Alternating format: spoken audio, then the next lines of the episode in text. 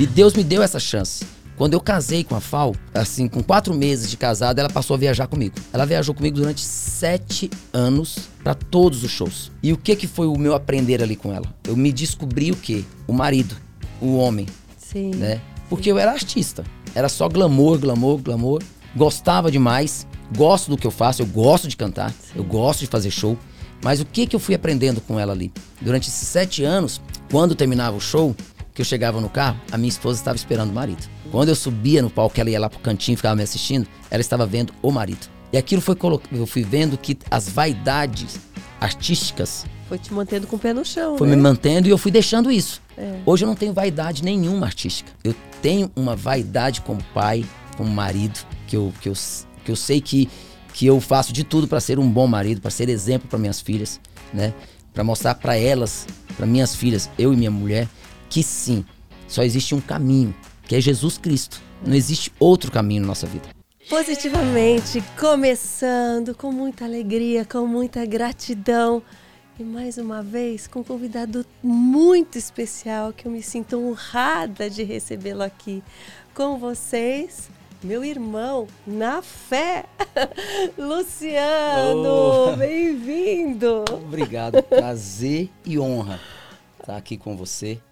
É, agradeço já por- essa oportunidade para poder falar um pouquinho de Jesus, para poder falar um pouquinho da minha fé, da minha caminhada, que está começando e eu sei que é para sempre. Ah, é. e, e quando você me chamou, né, bateu aquela ansiedade, aquele receio. Falei, meu Deus, Deus, como é que eu vou fazer?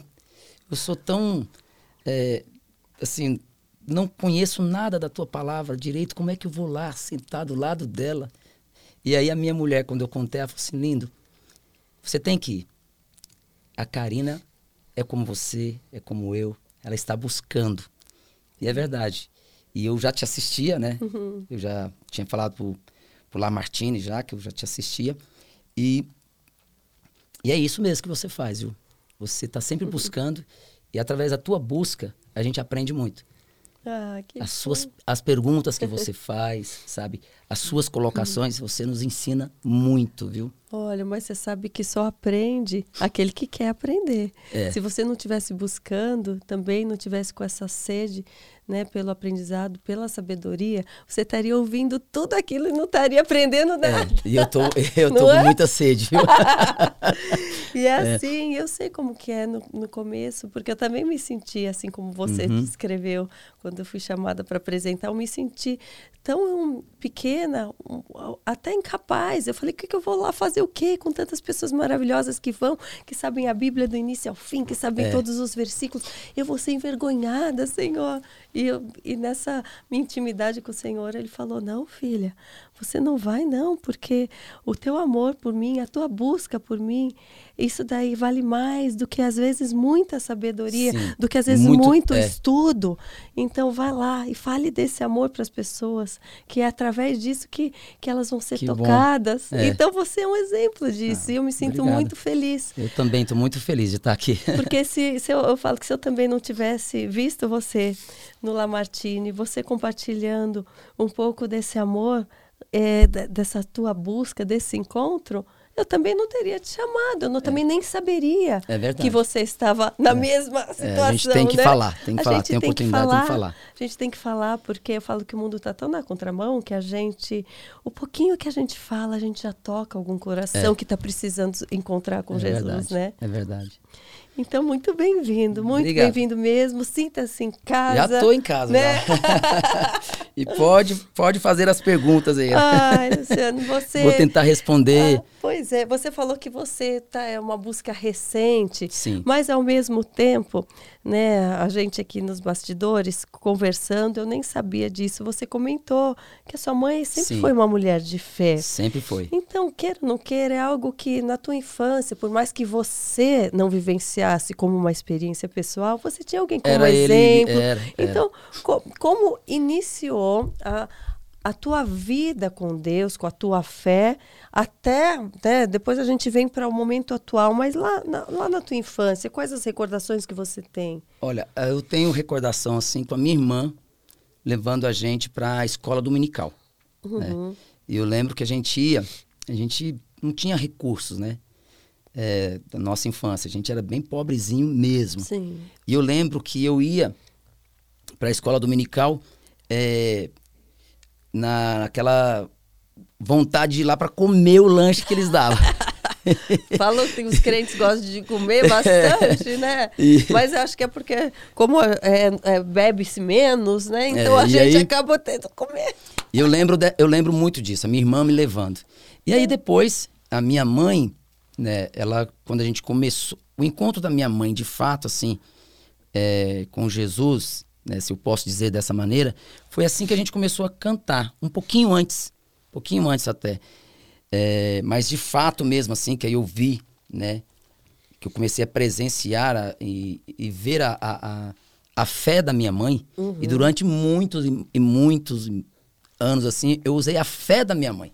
Quando eu Sim. queria pedir alguma coisa, né? Porque ah, quando você não tem nenhum conhecimento básico da palavra de Deus... Você acha né? que só o outro orando por você É, já tá orando, bom? não, e você- eu, eu não acreditava na minha, na- na- nas minhas orações, eu não acreditava. Porque assim, o meu encontro foi recente, mas como Sim. você falou, eu, eu ia pra fazenda, eu ficava louvando com a minha irmã, louvando com a minha mãe, Sim. né?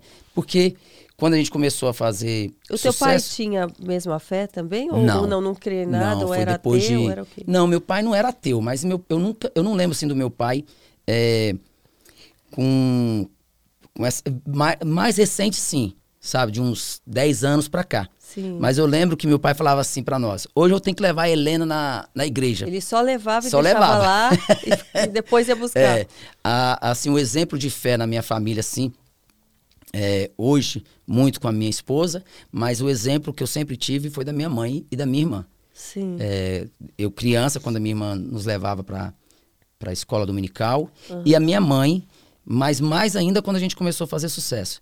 E eu lembro muito que toda vez que eu queria algo, assim, eu ligava para minha mãe, lá em Goiânia, e falava, mãe, ora por mim aí, que eu tô, vou fazer isso e isso, porque eu quero muito que dê certo. Sim. Porque quando a gente não... Hoje eu sei, né?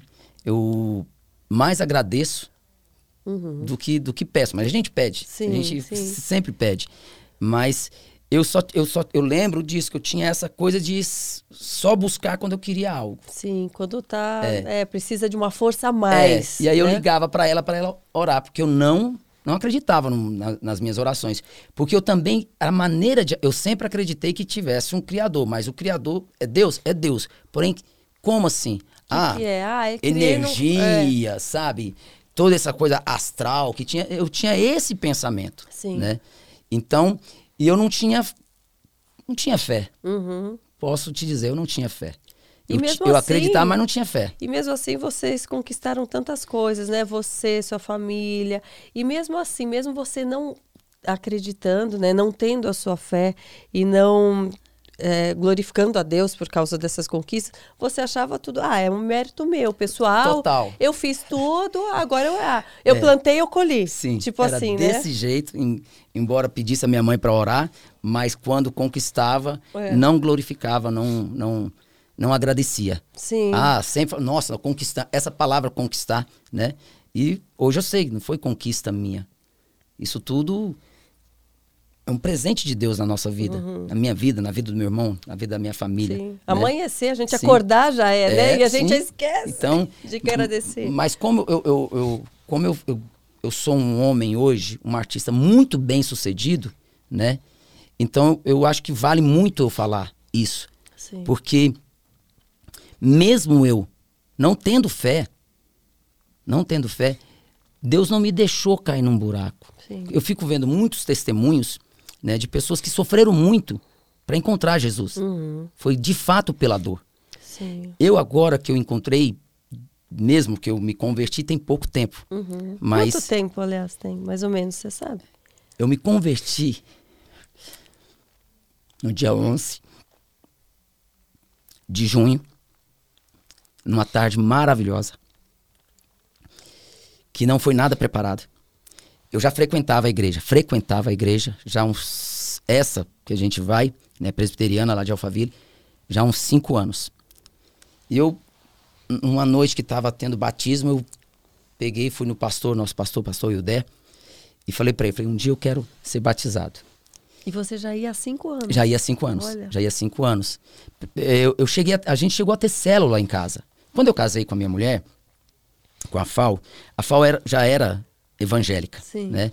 E como a gente, ela começou a viajar muito comigo, Uhum. e a gente tinha show quinta, sexta, sábado, domingo, né? Então eu acabei fazendo com que ela afastasse do Sim. convívio na igreja, Sim, porque Pra te acompanhar. porque a FAO é resposta de oração da minha mãe. Eu vou te contar isso. E o que que acontecia? Toda vez que eu chamava a FAO para sair, ela falava que não podia, principalmente no domingo. E aí, um, uma um belo dia, eu convidei ela para viajar comigo e ela aceitou. Eu estava indo para Goiânia, falei: olha, tô indo agora amanhã, 6 horas da manhã, e 5 horas eu tô voltando para São Paulo. E quando nós chegamos em, São, em Goiânia, eu fui direto para casa da minha mãe.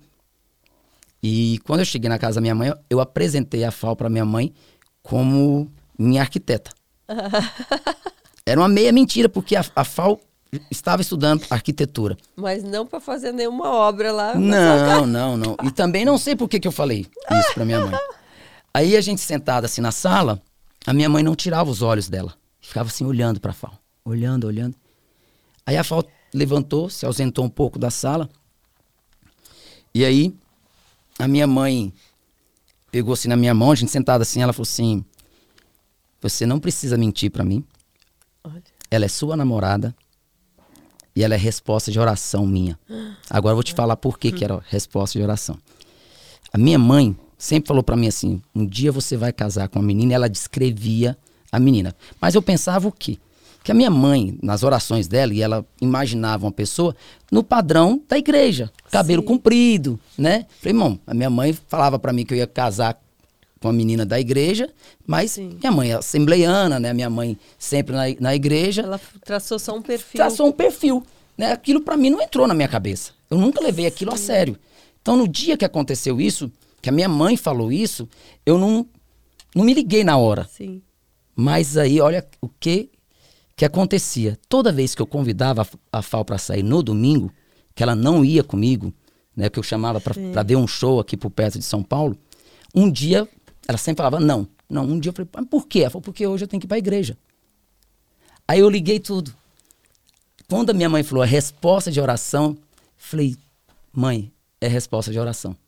Porque a Fal é crente. Sim, sim. Ela era crente Sim, já. Então, então é isso. A, a- a- voltando agora, né, no que a gente estava falando, que até meio que esqueci, mas a FAO é, é resposta de oração na, na- na- da minha mãe.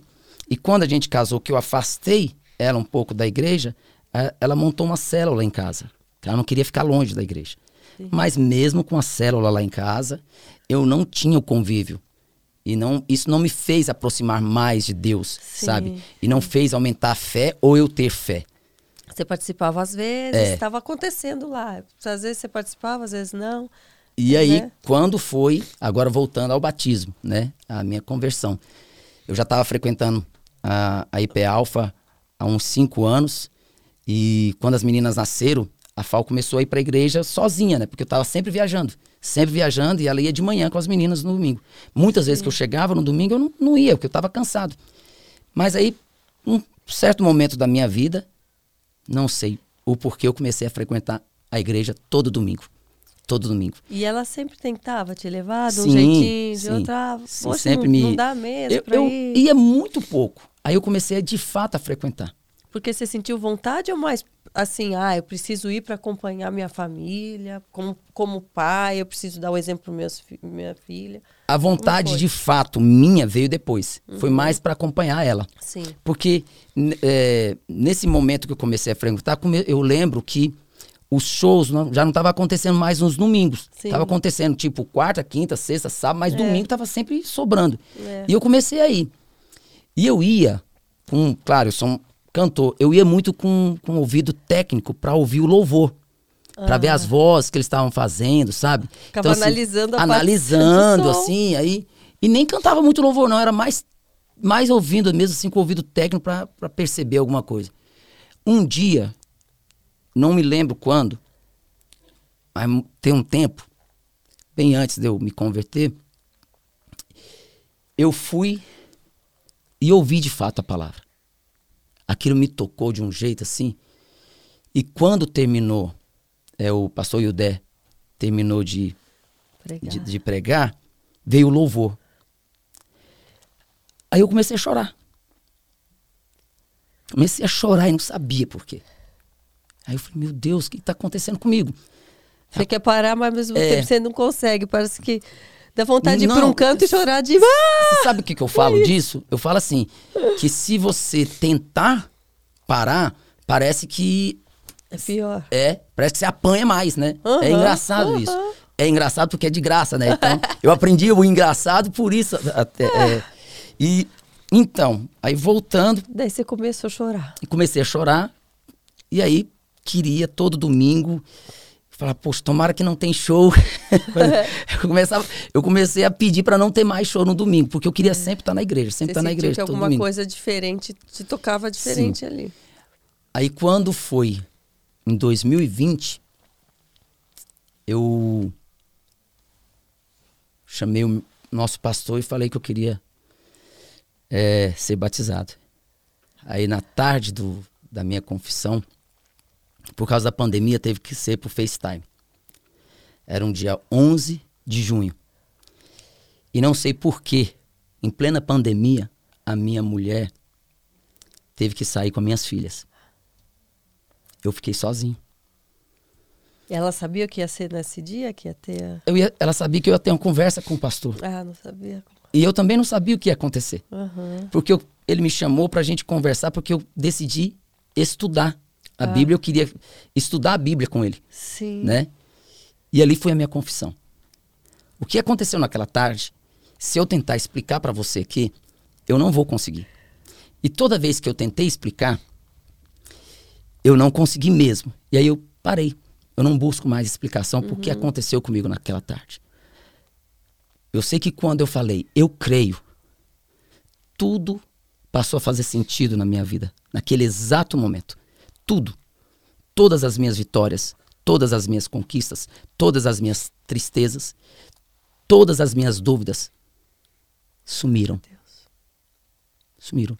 Naquele momento, só era eu, pastor e o Espírito Santo. Nada mais para mim do passado tinha o mesmo peso É. tinha o mesmo peso, a part- a- daquele exato momento. Por isso que eu falo, quando eu falo da minha conversão, eu falo que foi a, a hora mais importante da minha vida, que foi entre 16 horas e 5, 6 horas da tarde. Porque eu lembro que nós marcamos às 4 horas da tarde. E de lá pra cá passou a ser 4 horas da tarde que a gente se encontra. Sim. Então nunca mais a minha vida foi a mesma. E a partir daquele momento, tudo para trás perdeu sentido e ao mesmo tempo fez sentido. Sim. Falei, gente, tudo isso foi para hoje eu chegar aqui e falar: eu fui escolhido no ventre da barriga da minha mãe. Ele me mostrava o tempo todo, mas ele me mostrava falando: mas eu tô te mostrando só isso aqui, mas É. eu estou fazendo isso por você, mas é lá na frente que eu te quero. Que eu vou te, que você você vai entender, É. né? Eu tô aqui te amparando, É eu tô aqui com você. Apesar que você não você não está comigo, mas eu estou com Sim. você. Né? Porque eu falo que Eles- muitas vezes a gente fala, ah, eu, eu aceitei Jesus, eu aceito Jesus, mas às vezes a gente aceita ele aqui assim, ó, do lado, e vamos seguindo do nosso jeito, como se ele fosse né, mais, mais um aqui. É. É diferente quando ele tá dentro. Não, não tem explicação. Não tem. Não, é, ó, eu começo. é, a- a- uma das passagens da Bíblia assim que eu que eu mais me identifico, por incrível que pareça, é a samaritana. é. Ah, sim, pô. Por que que eu, por que que eu me identifico? Eu, assim que eu, que eu me converti, né, eu continuo ainda tendo muita vergonha. Não é vergonha de falar, a pala- da- falar de Jesus, não é vergonha disso. É porque eu sou muito acanhado, não tenho conhecimento. Tem então medo eu fico, de. É um zelo, é um É. temor, assim, de você falar algo errado, e, né? Eu sou como uma ovelha no aprisco, acanhada no canto, que tem até, sabe assim, Sim. mas está sempre atento ao que o pastor está falando, Sim. aos movimentos do pastor. Sim. Eu estou sempre atento, né? Estou sempre atento ao que Jesus quer falar comigo. Uhum. Estou sempre atento no meu sentir. Sim. E aí um dia eu estudando o Evangelho de João, que foi que eu entendi o que aconteceu com a samaritana. Sim. Que aconteceu comigo. Ela, quando ela entendeu, de fato, quem estava na frente dela, É. ela saiu para falar dele. Sim. Olha quem eu encontrei, quem chegou. É. Né? E assim Deus chegou na minha vida, eu tenho que falar dele. É. Aí eu falei, mesmo que eu não saiba, eu vou falar. É. Aí agora eu, essa vontade de falar. Eu fico querendo falar, querendo falar, querendo falar o tempo todo. E, Ai. e tudo, tudo hoje é diferente na minha vida. E Luciano, me diz uma coisa, assim, naquele momento que você passou a entender e tudo, você você estava passando por algum algum questionamento seu, pessoal, para você querer buscar mais, ou foi um chamado natural, assim? Natural. Foi tipo, acho que o Espírito Santo sentiu agora ele está preparado, É. eu vou ali, É, né? é, eu, quando eu falo disso, eu, eu falo, gente, porque quando, até questionaram uma vez isso, né? Não vou dizer o momento, mas, mas por que que você se converteu? Por que que você está buscando a Deus? Você, você tem tudo. Uhum. Eu falei, falei, olha, é justamente, É. eu sou assim, é, o meu exemplo é justamente por eu ter tudo, que quando a graça chegou, eu entendi que o meu tudo é nada É perto nada. do que eu tenho. Exato. Você sabe que tem gente que fala, ah, é fácil agora, Karina, para você falar, porque, ah, você também nunca te faltou nada. É fácil agora você falar, ah, agora não, isso daí não me importa, o que me importa é só Deus, porque você tem tudo. Falo, é aí que eu acredito que seja mais difícil, porque todas as pessoas, quanto mais têm, mais se esquecem de Deus. Sim, Se você pensar. pois é. Não eu, é? Eu, eu nem lembrava. É muito mais Entendeu? fácil você falar, ah, eu não preciso, eu tô É. aqui, me continuar recebendo os louros, né, por si mesmo. Mas eu era assim, né? Não é? Eu era assim. Então, e quando eu falo isso para as pessoas, né? Eu falo, por isso que quando a gente fala, a sua graça me basta. Sim. Que hoje eu sei, com tudo que eu tenho, se se- eu tenho certeza que vão vir aflições na minha vida, É. poxa, mas eu olho para trás e falo, sim, tive momentos tristes, né? Tive, imagina, problemas, Todo mas mundo tem. nunca, nunca abismo. É. Eu nunca tive abismo na minha vida. Eu tive um momento muito, assim, de, de- eu acho que é de provação na minha família, né? E que também não me fez entender que foi a, a maior dor que nós sentimos, e foi uma, uma, uma dor é, de uníssono, vamos dizer assim, toda a família sentindo ao mesmo tempo, que foi o sequestro do meu irmão, né? E eu lembro de uma passagem com a minha mãe, que a gente estava na casa dela, e eu passei pelo quarto dela, ela estava ajoelhada orando. E aí eu passei, tava na sala, a gente discutindo, ficamos ali pelo, pelo menos uns 40 minutos conversando do que estava acontecendo. E eu voltei, passei pelo quarto dela, ela continuava ajoelhada. E eu falei, mãe, vai deitar, mãe, descansa um pouco. Eu não sei mais, eu não lembro direito a frase, mas eu lembro que ela bateu no joelho. Ela falou assim, mais ou menos assim, é, o, o meu joelho vai trazer seu irmão. E é aquilo, né? Mãe de joelho, filho, filho de, De pé. pé, né? é. E, e ela nunca, em nenhum momento, ela questionou. Nenhum momento. Então a gente, eu vivi muito isso lá na época do sequestro. Então, voltando ao que eu estava te falando, Você, vê, você viu a fé colocada em ação, sim, né? eu vi, mas mesmo assim não me fez É. ir, Sim. né? E então assim, e essa foi a dor que eu senti na minha vida. Não senti mais nenhuma dor. É. Ele nunca me deixou sentir dor. Então, quando eu dou esse testemunho para as pessoas, eu falo, gente, a graça para mim tem que ser ainda mais, não só para mim, para as pessoas como eu, né? Que sempre teve de tudo e que conheceu Deus de fato. Uhum. Tem que ser ainda mais graciosa. Sim, Tem que dar muito mais valor. sim. Porque eu de fato vim pelo amor. Eu não vim pela dor. Deus não, fez, não, não deixou isso acontecer É. comigo. E você sabe que tem gente que pergunta assim pra mim também, que fala: "Ah, eu acho que então você lá, enquanto você estava no meio da fama, enquanto você estava lá, no, naqueles programas de domingo, que a gente sabe quais são, lá sendo exaltada e tal, tava tudo bem. Ah, mas a hora que você entrava no seu quarto, você devia sentir uma, uma solidão, uma coisa. Eu não sentia isso. Não, também não. Então, não é, não é que é uma coisa que ali é uma coisa e dentro da gente é uma Não, coisa. não, não. Porque às vezes a gente tá tão cego, tá indo, as coisas estão indo bem, que isso a gente não valoriza. Eu sentia isso, não valorizava, mas eu não tinha esse abismo Não, também. não tinha não. agora eu vou te falar uma coisa. Mas hoje, Hoje hoje, che- você sabe que faltava. Exatamente. Você fala, caramba, Hoje- o que eu tô sentindo hoje, por que, que eu não fui buscar lá? Exato. Essa Hoje eu falo, nossa, eu tem." achava que eu estava completa, que aquilo era a vida, que beleza. Olha, tá tudo bem. Olha como eu sou, tô colhendo coisas boas. Claro, eu só planto coisas boas. Ai, a É, vida é essa. é. Daí é isso, o impacto é tão forte que você fala. Meu Deus, eu achava que eu sabia o que era amor. Eu achava que era, sabia o que era ser completa. Eu achava que eu sabia É. que, o que era ser salva. Eu não tinha ideia que amor é esse. Que completude é essa? Não é isso? Eu sempre falei que a minha mulher é o maior amor da minha vida. Eu falava do meu filho. Olha, o maior eu amor da falo, minha e- vida. E, e amor de mãe para filho É. também é uma coisa louca. É. Depois que você entende o amor do pai, que vem É. do. E aí eu, hoje eu falo, eu falo pra, pra, pra ela. É o maior amor da minha vida depois de Jesus. É, viu? Mas é verdade. Não é? Porque você não consegue explicar. Quando, bem de fato, você não consegue explicar o que é esse amor. Essa vontade de falar, essa vontade de conhecer, né? E você vai lá ler a Bíblia uma vez, duas vezes, três vezes, você vai descobrindo cada, cada vez mais coisas, né? E vai te tocando cada vez mais. Sim. E aí falam pra mim assim, ah, esse é o primeiro amor. Eu falei, vai então que esse primeiro amor seja por É. toda a minha vida. Sim. Porque o, o que eu sinto é, é inexplicável. É. É imensurável. Sim. Nunca uma palavra fez tanto sentido na minha vida quanto- com- como agora. Imensurável. É. Não tem como. Não tem. Nada, nada na nossa vida, com tudo de bom que você tenha, é- é- é, se compara ao que você tem pela graça. Sim. Não sim, tem. É, Isso eu posso falar que é o que- de fato o que eu sinto. Sim. E porque você continuou nessa busca Sim. também. Porque tem gente que fala, ah, eu tive encontro com Deus, um encontro com o Espírito Santo, com Jesus, e, e passa a achar que ele já está aqui. Ah, então agora ele já está aqui. Você permanece buscando do entendimento. E eu falo que quando a gente vai buscando entendimento através da leitura da Bíblia, Deus vai se revelando de uma forma tão impressionante nas palavras. Você fala, nossa, eu não tinha entendido isso. Sim. Nossa, você se vê ali dentro, as palavras pulam, parece que dali para você.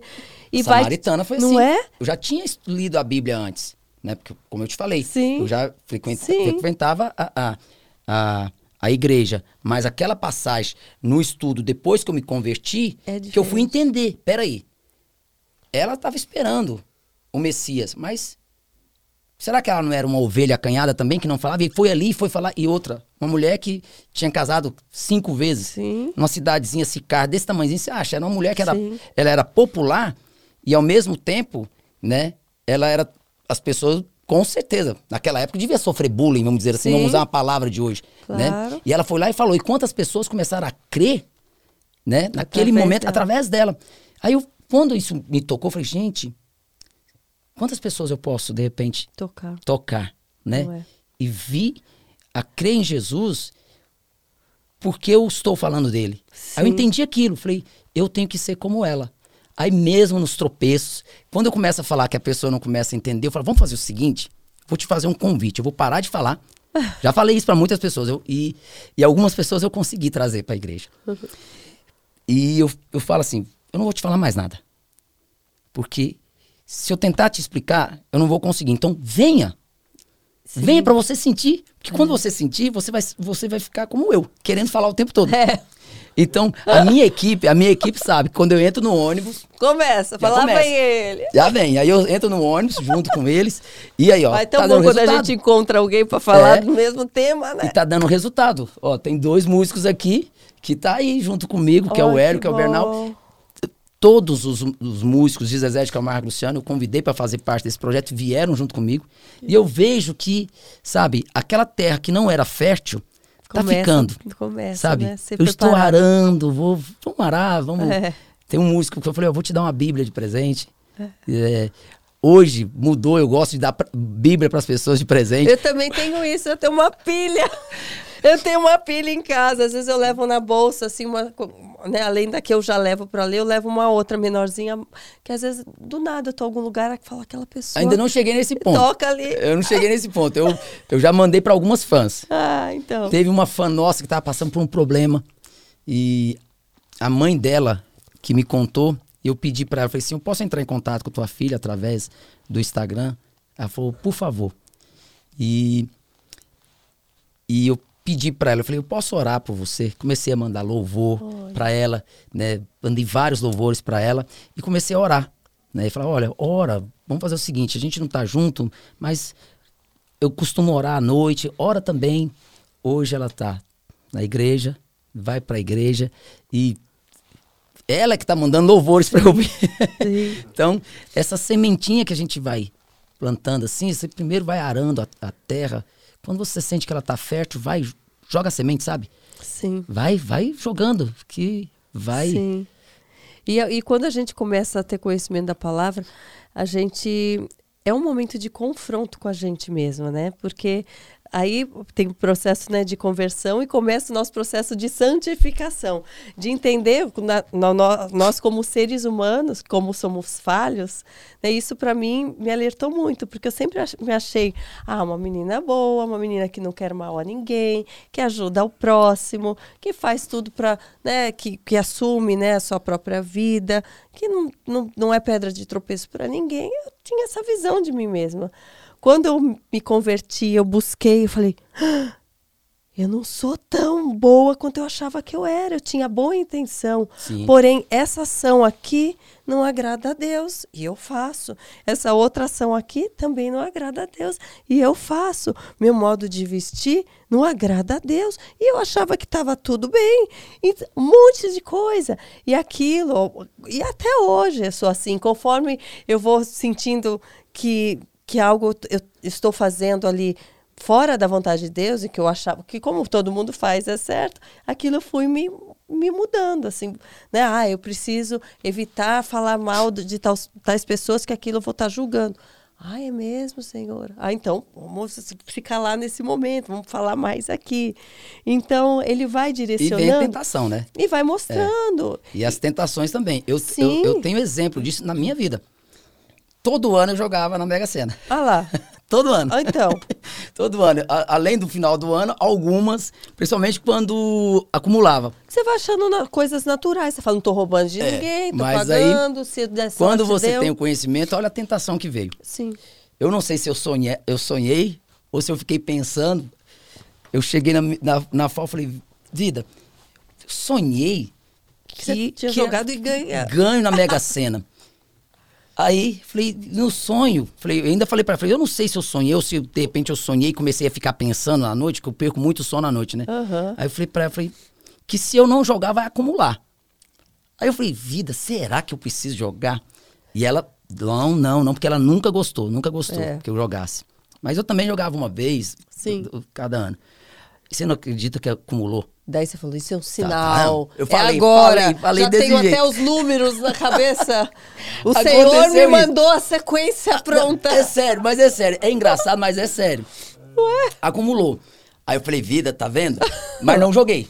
Não joguei. Aí, falei, vida, acredito que eu tô com isso na cabeça? Vai acumular de novo. Acumulou pela segunda vez. Mas não joguei eu falo pra ela, se eu tivesse jogado, eu não ia ganhar, porque, tá vendo? É. Você deu a, tentação. Não, e, e hoje, é, hoje, até, por exemplo, se eu for convidado para fazer um trabalho desse jeito, eu respeito tudo, mas eu não vou fazer. Sim. Então, as tentações Bem. pode vir através de proposta de trabalho, claro. que eu vou ter que saber escolher, sim, né? Sim, sim. Falar, não, isso de fato eu não posso fazer. É. Então, o meu, quando eu me converti, o que veio de campanha de lingerie, de biquíni, uma, uma atrás da outra. É. Os cachês, assim, cinco vezes mais caros do que era o meu próprio cachê. Eu falei, uau, hein, que proposta em Satanás. Aqui você é. não me engana, não. Então, assim, eu tenho que entender isso. O meu trabalho, o meu trabalho, é, eu, eu considero assim, eu nunca... Fi, o meu trabalho não foi um trabalho de vergonha. Uhum. Eu sempre falei do amor uhum. né? Do amor entre as pessoas, uhum. né? Eu nunca gravei nada que incentivasse nenhum um ato ilícito que eu, que eu, que eu enxergue assim, né? E, e hoje, hoje com o meu projeto, eu tô cantando amor, mas eu tô cantando maior amor. Eu como que é, como que é o projeto? Aliás, me conta certinho. É. Como que veio essa inspiração? Como que está sendo? Bom, o projeto, na verdade, a primeira vez que foi que eu toquei nesse assunto. Eu toquei, não. A minha mãe tocou nesse assunto foi em 2000. A gente estava na fazenda. E ela A gente tava louvando, tava eu e minha irmã louvando. Tava minha mãe, a Fal, minha esposa, a gente namorava nessa época, a minha irmã, e eu tava louvando com a minha irmã, minha mãe chegou. A minha mãe chegou e, e falou assim: Filho, um dia você grava um, um CD de hinos, que ela fala hino, né? Uhum. Ela. Não, ela não falou nem CD, ela falou é disco. Um disco. Um disco de hinos. Eu falei, claro, mãe. Naquele dia foi um filho respondendo sim, como sempre gostei de responder sim para minha mãe. Sim. E mas na verdade já era, já estava ali de fato Declarando, já. declarando e Deus e Deus já, já Declarando. sabia. Porque eu levei 20 anos para para fazer esse projeto. Mas eu penso hoje assim, se eu tivesse feito naquela época, era um filho agradando a mãe, né? Sim, sem sem fé, sem conhecimento, sem nada. Agora não. Agora, embora eu seja artista, embora eu tenha é, é, empregado nesse projeto a minha arte, né, Uhum. o meu dom, Sim. eu enxergo diferente e é diferente. Eu enxergo que Jesus, que Deus. Porque o que, que Deus colocou é, de, de bom na minha vida? Meu trabalho, minha família, né? Uma boa casa. Isso foi o que ele colocou de bom na minha vida, né? De melhor na minha vida. Agora, o que ele colocou de melhor em mim? A minha voz, Sim. né? Teus dons. Teus... Eu- e aí, eu estou devolvendo para ele aqu- aquilo que ele Sim. colocou em mim de melhor, Sim. que é a minha voz. Então eu estou devolvendo através de louvores. Então, hoje eu tenho esse entendimento que é um cristão, Uhum. Um homem que acorda querendo servir. É um homem que vai dormir pedindo perdão. É um homem que hoje quando vai ler a Bíblia, cada dia se descobre mais indigno, insignificante, errante, pecador, pecador. E ao mesmo tempo ali na Bíblia eu descubro o quanto eu sou amado. É, essa é a diferença. Olha só, né? junto com a nossa consciência dos nossos pecados, né, por mais que a gente, é, no primeiro momento, a gente se sinta tão indigno, como você falou, tão culpado, ao mesmo tempo, ele vem para restaurar, ele vem com Sim. amor, ele vem com gente, tipo, filho, eu sei que você não sabia, não se culpa, eu tô aqui para fazer tudo novo. É, é, é, isso é muito interessante. Então hoje eu sou muito grato que esse projeto entrou na minha vida. Eu sou muito grato que ele demorou para de fato ser realizado, né? Porque é um um homem entregando de fato assim o que que de melhor tem para Deus, sabe? Que é através de louvores.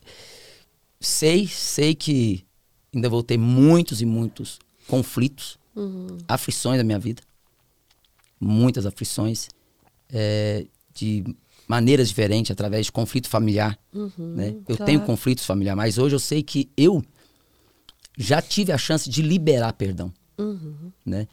E hoje, quando eu falo perdoei, eu de fato perdoei. Sim. E hoje também eu entendo que para aquele que eu liberei perdão, ele também vai chegar a hora dele liberar o perdão para mim, Sim. né? Sim. Que Jesus, assim como fez a obra em mim, vai fazer na pessoa. Sim. E aí sim, né? A gente vai poder conviver, vai poder conversar.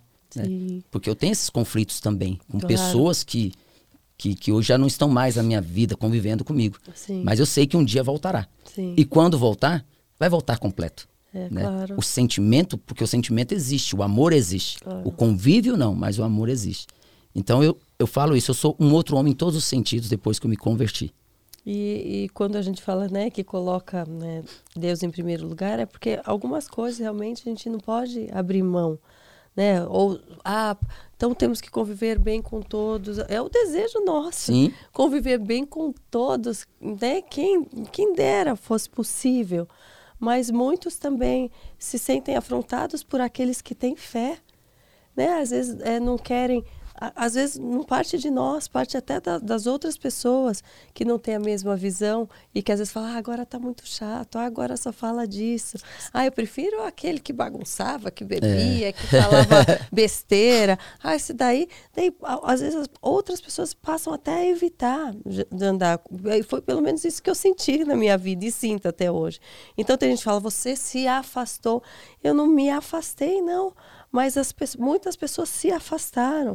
E eu tenho um entendimento que, é, que, que, elas também têm todo o direito, às vezes, de não se sentir à vontade. É. Né? Só que nem por isso eu vou, eu continuo indo em, em muitos lugares que aí afrontam a minha fé, que vão totalmente contra aquilo que eu acredito. Eu jamais vou fazer algo, eu não faço para afrontar né, as pessoas, eu faço porque é, é pela minha fidelidade ao Senhor, pelo que Ele tem me mostrado que é certo que é errado. Com você, você sentiu isso também? Essa mudança um pouco de, não do seu público, mas de, das pessoas do seu convívio. Uma, novas pessoas se aproximando, algumas que não se sentindo tão à vontade. Você sabe, Karina, que assim, eu sempre fui de poucos, uhum. pouquíssimos amigos de sim, convívio. Sim, Esses amigos, que de fato são de verdade, né? É, não se afastaram. Uhum. Não se afastaram. Eu nunca fui um homem, assim, por exemplo, de fazer farra. Nunca fui um homem.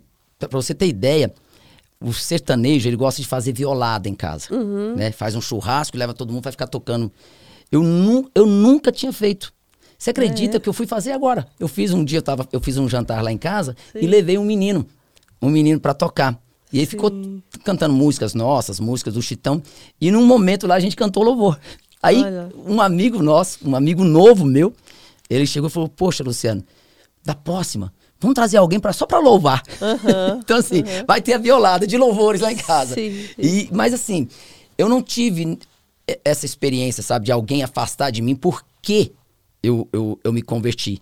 Uhum. Eu tive, claro, por exemplo, aquilo que eu te falei, que eu não sabia que existia, o tal do cancelamento, sim, né? Sim. Que quando saiu o projeto, é, a, eu nem sabia disso. A, a equipe que estava trabalhando comigo falou: olha, você perdeu, cara, em três dias, 40 mil seguidores. Mas eu também não. Isso, como eu não vivo do Instagram, né, eu não trabalho com o Instagram, eu não, a minha atenção para o, a, o Instagram, para a rede social, ela é mínima. Uhum. Né? Eu, claro, já fiz alguns trabalhos, mas não é o meu foco. Uhum. Né? Quando você tem aquele. O seu, é o seu trabalho, você fica focado mais. Eu não estou dizendo que eu não goste de rede social, que eu não acho que seja importante. Não é sua prioridade, não, até é porque você tem outras coisas que ocupam outras, mais seu é, tempo. Então, assim, eu não. De fato, eu não vejo, não é porque eu não goste. Sim. Né?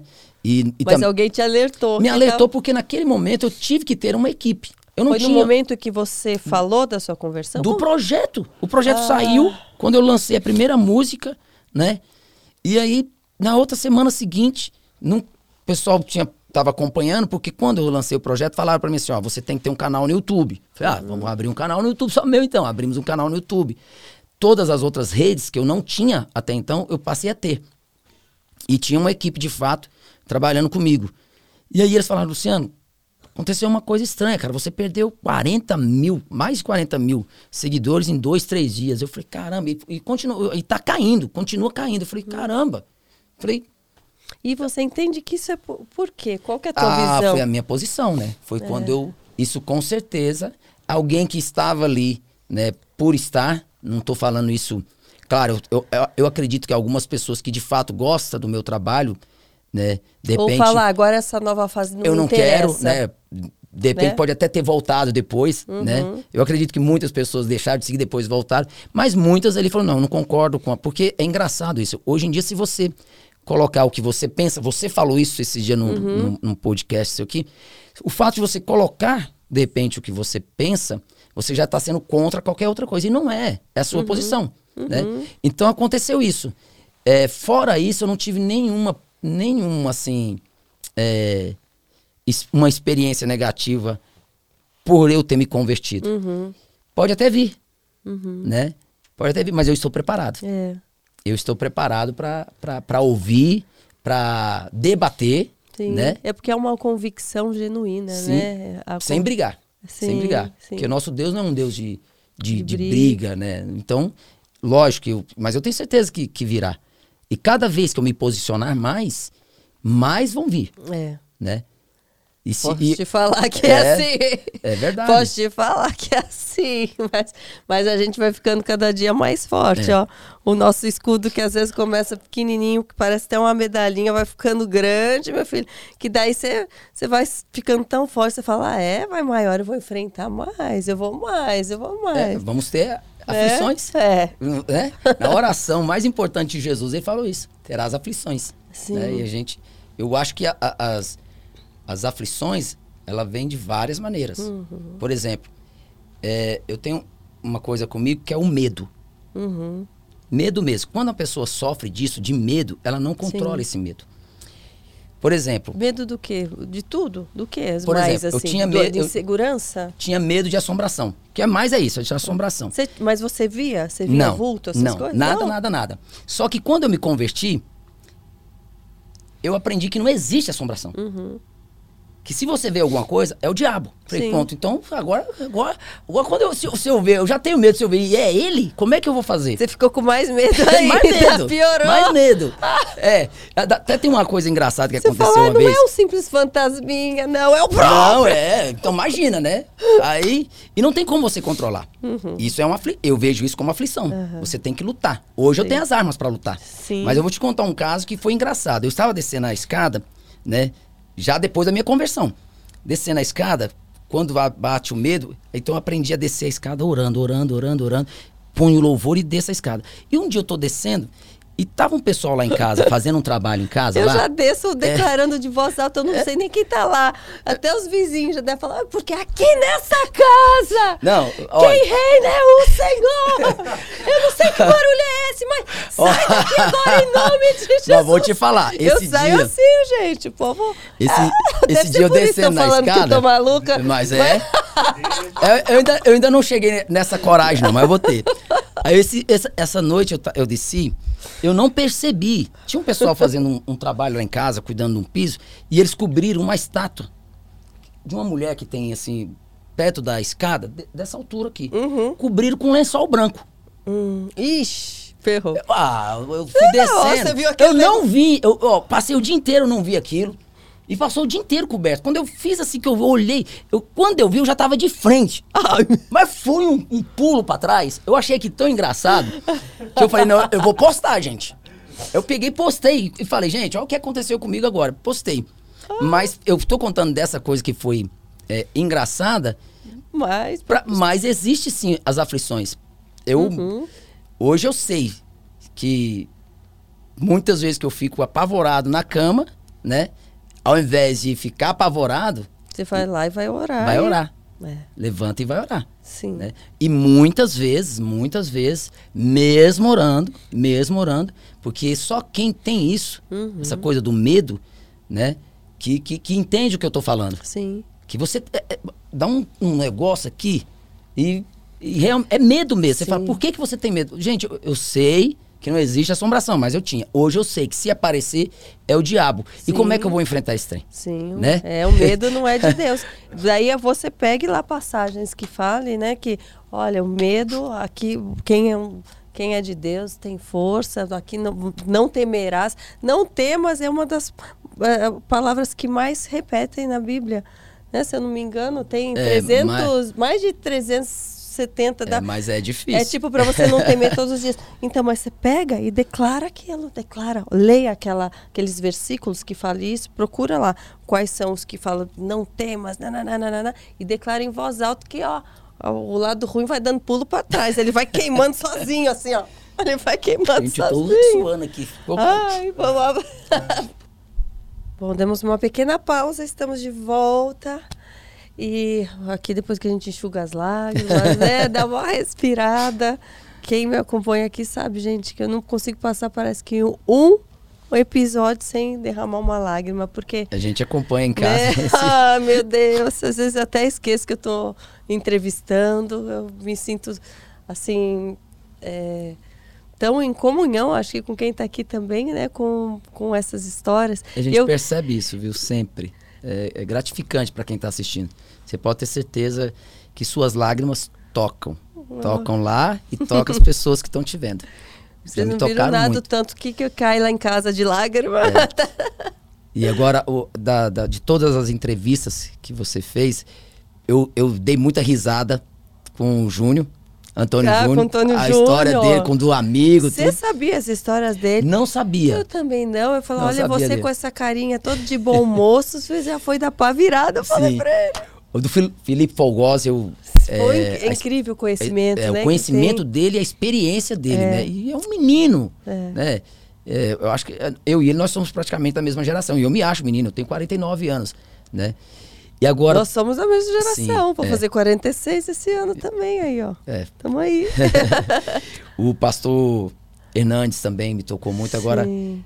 Ah, a que me fez cair, assim, e me fez, no momento que eu tava assistindo, orar, assim mesmo, assim, chorar muito com a Exla.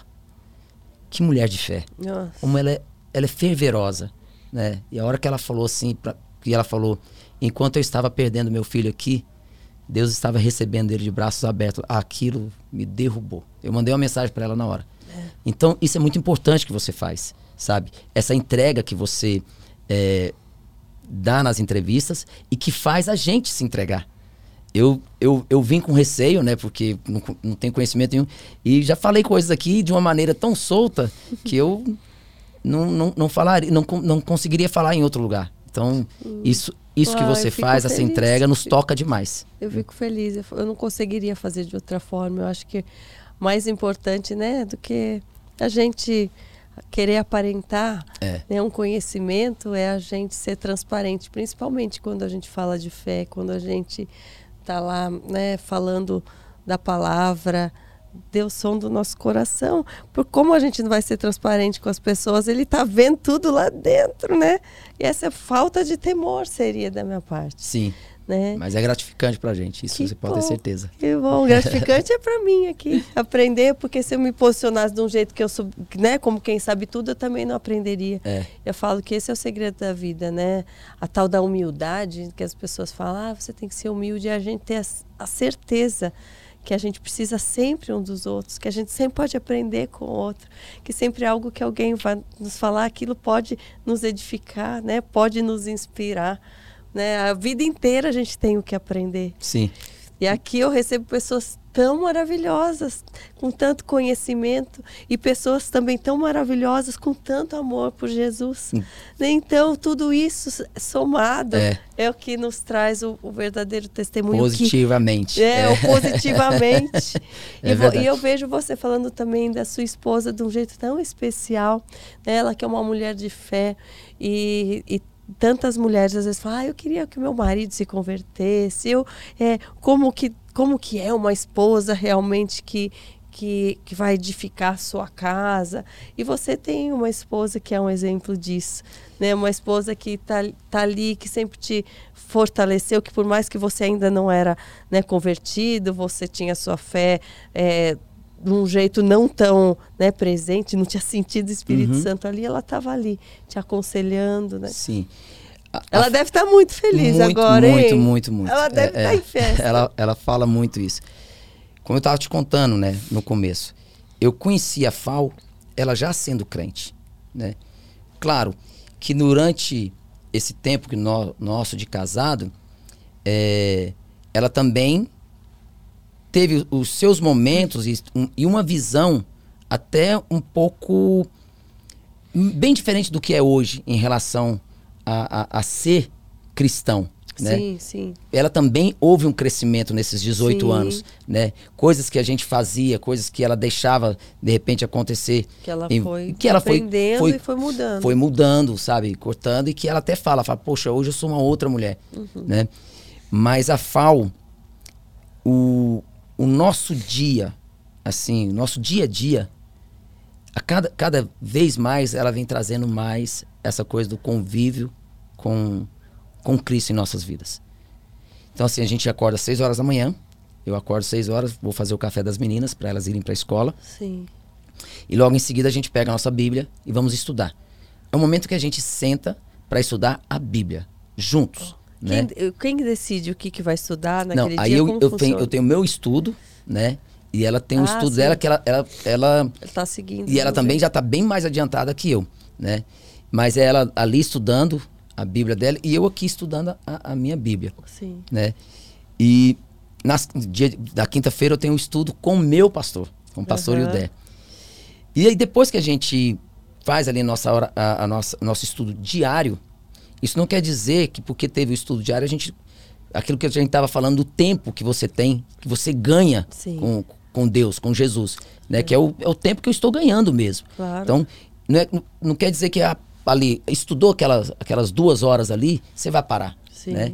Então a gente vai para a cozinha, então a gente está sempre com conversando, conversando, com ouvindo os louvores e a, e a FAO sempre trouxe para as meninas isso também, né? Então quando as meninas eram pequenas, elas tinham a biblinha dela de criança, né? Uhum. Hoje elas estão com 12 anos, então elas já têm bíblia, as bíblias delas e estuda junto com Sim. a mãe. E aí nesse, nesse momento eu fico só participando assim de longe, uhum. vendo as duas e eu tô aprendendo, né? E ela estudando com as meninas. Então a FAO sempre teve isso, claro, hoje muito mais. Sim. Mas ela sempre trouxe Jesus para minha vida. Ela sempre quis mostrar Jesus para minha vida. E eu sempre olhei ela dessa forma, de uma mulher que realmente edifica o lar. Ela edifica a minha vida. Uhum. É, é, é, uma mulher de fato sábia. E eu sou muito feliz por isso, porque eu, a minha mulher, ela nunca deixou esse mundo né, de vaidades, que é o mundo artístico, né? Uhum. Que a gente vive, que a gente tem que conviver nesse mundo, Sim. né? Ela nunca deixou isso chegar até ela dessa forma como se ela fosse também artista. Ela fala, artista é meu marido. Sim. Ela sempre falou isso. E Deus me deu essa chance. Quando eu casei com a Fal, assim, com quatro meses de casada, ela passou a viajar comigo. Ela viajou comigo durante sete anos para todos os shows. Olha. E o que que foi o meu aprender ali com ela? Eu me descobri o quê? O marido, o homem, Sim. Né? Porque sim. eu era artista. Então, era só glamour, glamour, glamour. Gostava demais. Gosto do que eu faço, eu gosto de cantar, sim. eu gosto de fazer show. Mas o que, que eu fui aprendendo com ela ali? Durante esses sete anos, quando terminava o show, que eu chegava no carro, a minha esposa estava esperando o marido.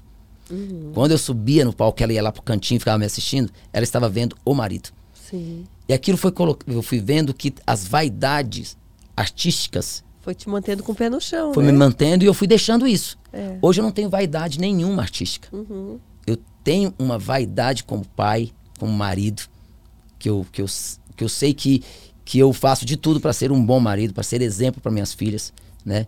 Para mostrar para elas, para minhas filhas, eu e minha mulher, que sim, só existe um caminho, que é Jesus Cristo. É. Não existe outro caminho na nossa vida, é.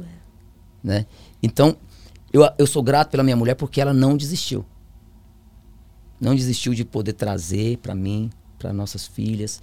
Por mais que ela, de repente, não fosse como é hoje, como ela mesma fala, uhum. mas Cristo estava ali com ela. Sim. E ela trazendo isso para dentro de casa. Então eu sou grato demais por ela ser a mulher que ela é.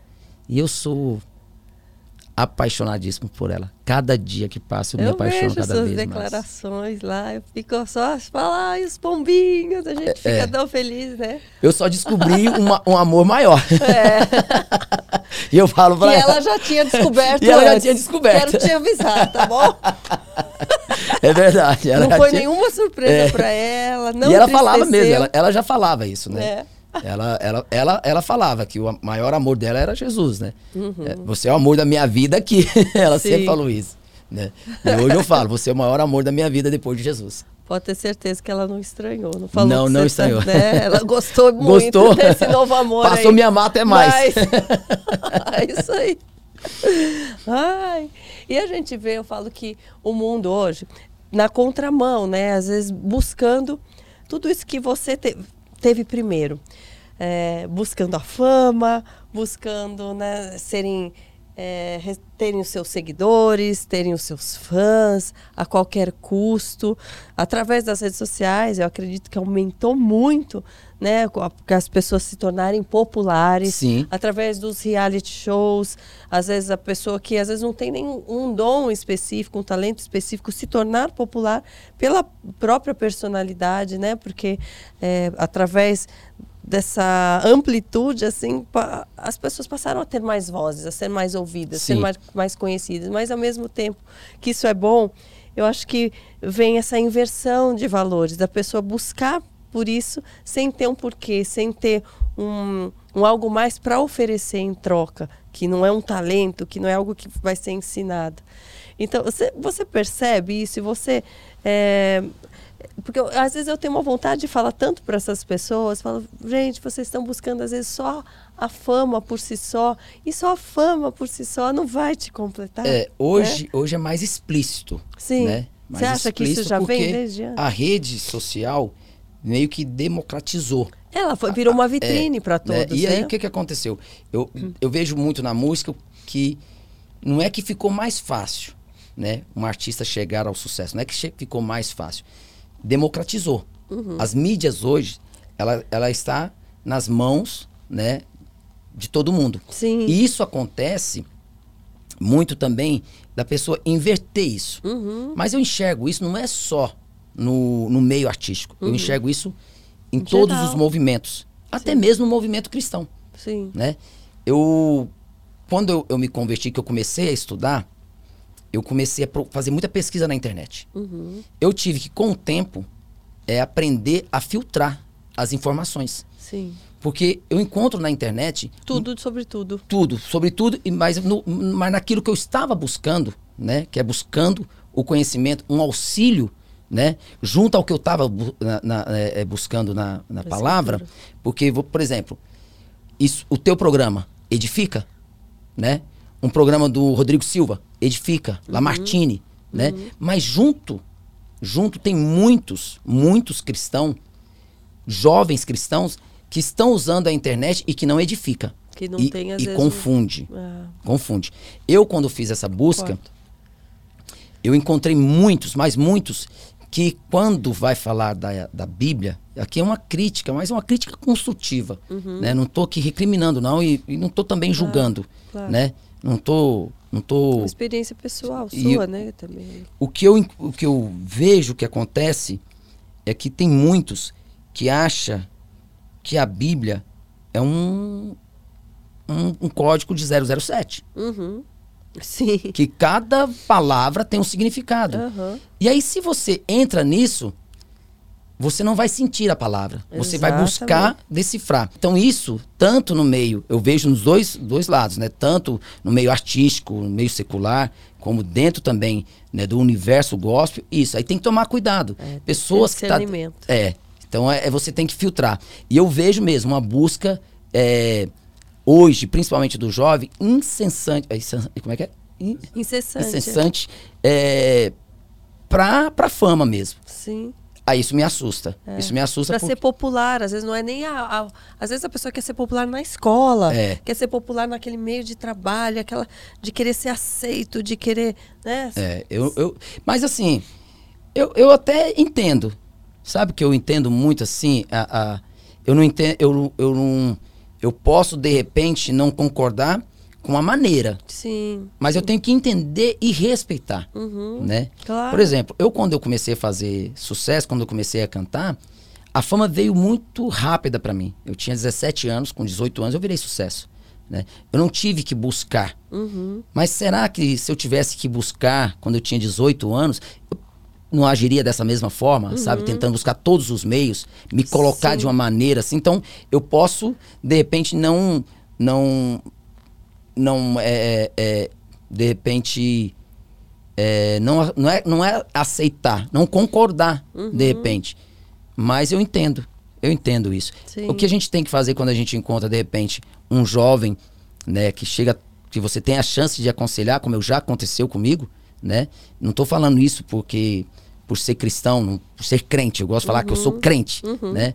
É, por isso não, porque eu tive chance, chance Sim, sim. até lá atrás, é aconselhar de uma maneira boa. Olha, você faz dessa maneira que é melhor para você. Sim. Eu acho que nós, pessoas que já estão tanto, tanto na arte, assim como muitos, né, que estão hoje, eu, eu converso com o Anderson Freire, né? eu- Uhum. Ele, um cara que toda vez que eu tive, que eu precisei falar com ele, ele trouxe palavras maravilhosas para mim assim, sabe?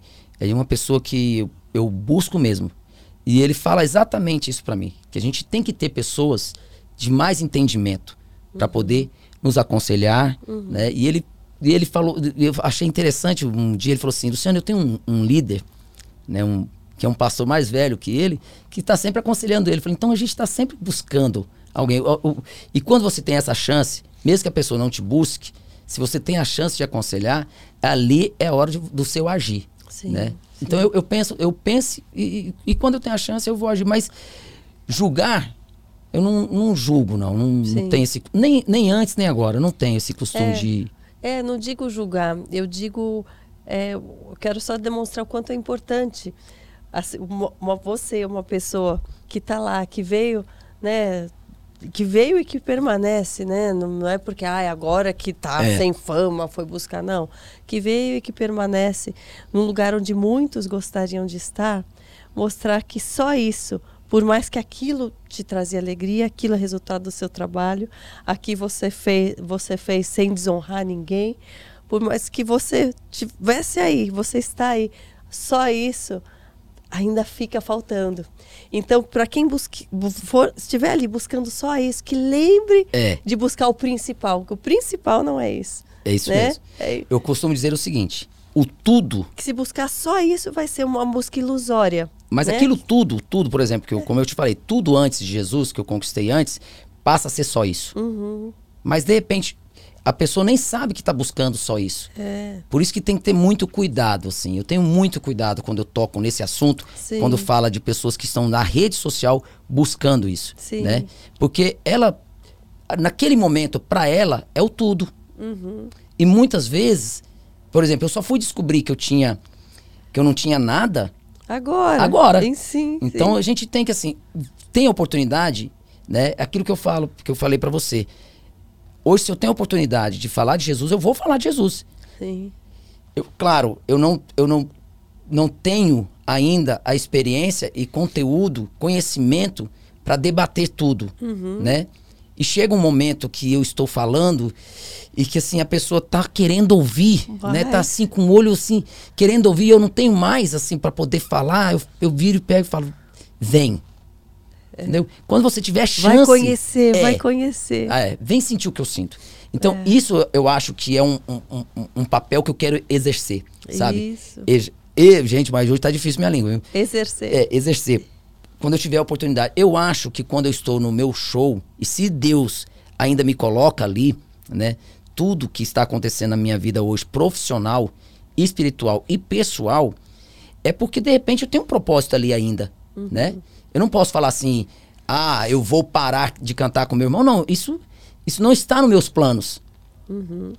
Está nos meus planos servir Jesus. Uhum.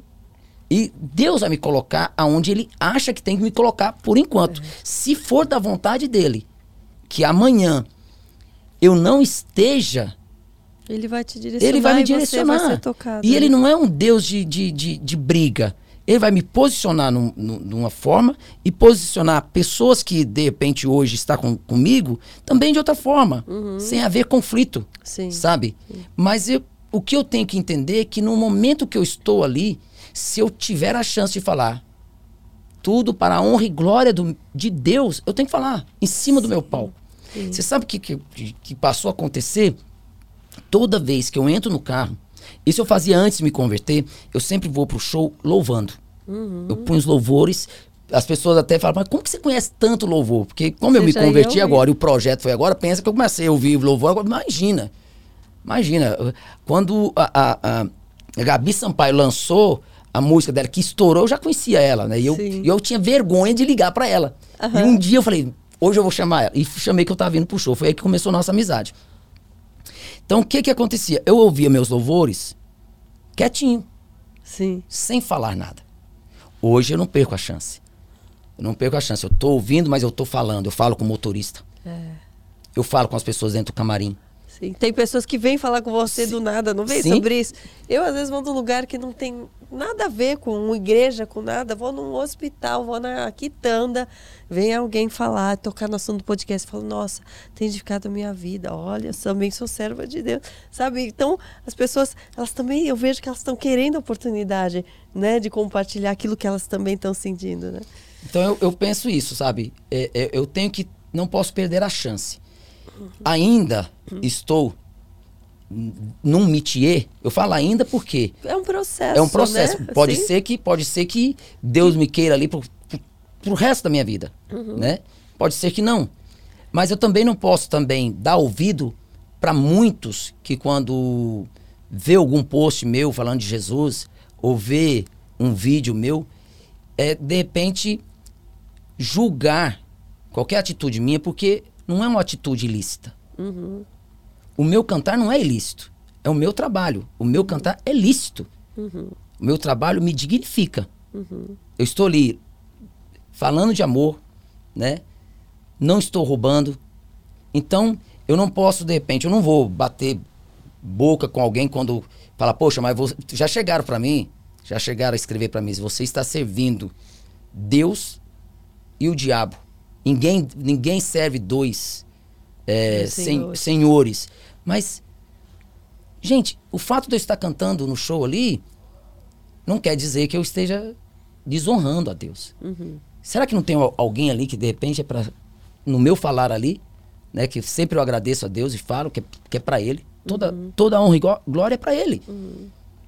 E o fato de você estar tá se dispondo também, é, como você disse, a sua conversão já vai fazer um ano, né? Há pouco tempo, mas é uma dois anos. É, dois anos. Dois ah, anos. você não me falou o ano. Foi 20 de, dia 11 de junho de 2020, 2021 um ano agora em junho, dia 11 de junho, dois anos. Então, e eu falo que a gente, depois que se converte, ele vai cada hora tocando num, em pontos que são mais prioridade. Sim. Fala, ele toca aqui, ele vai mexendo aqui, e essa é uma mudança e um, um confronto eterno aqui. Até a gente ir para a eternidade, na realidade, a gente vai sendo modificado e vai sendo moldado e vai sendo confrontado.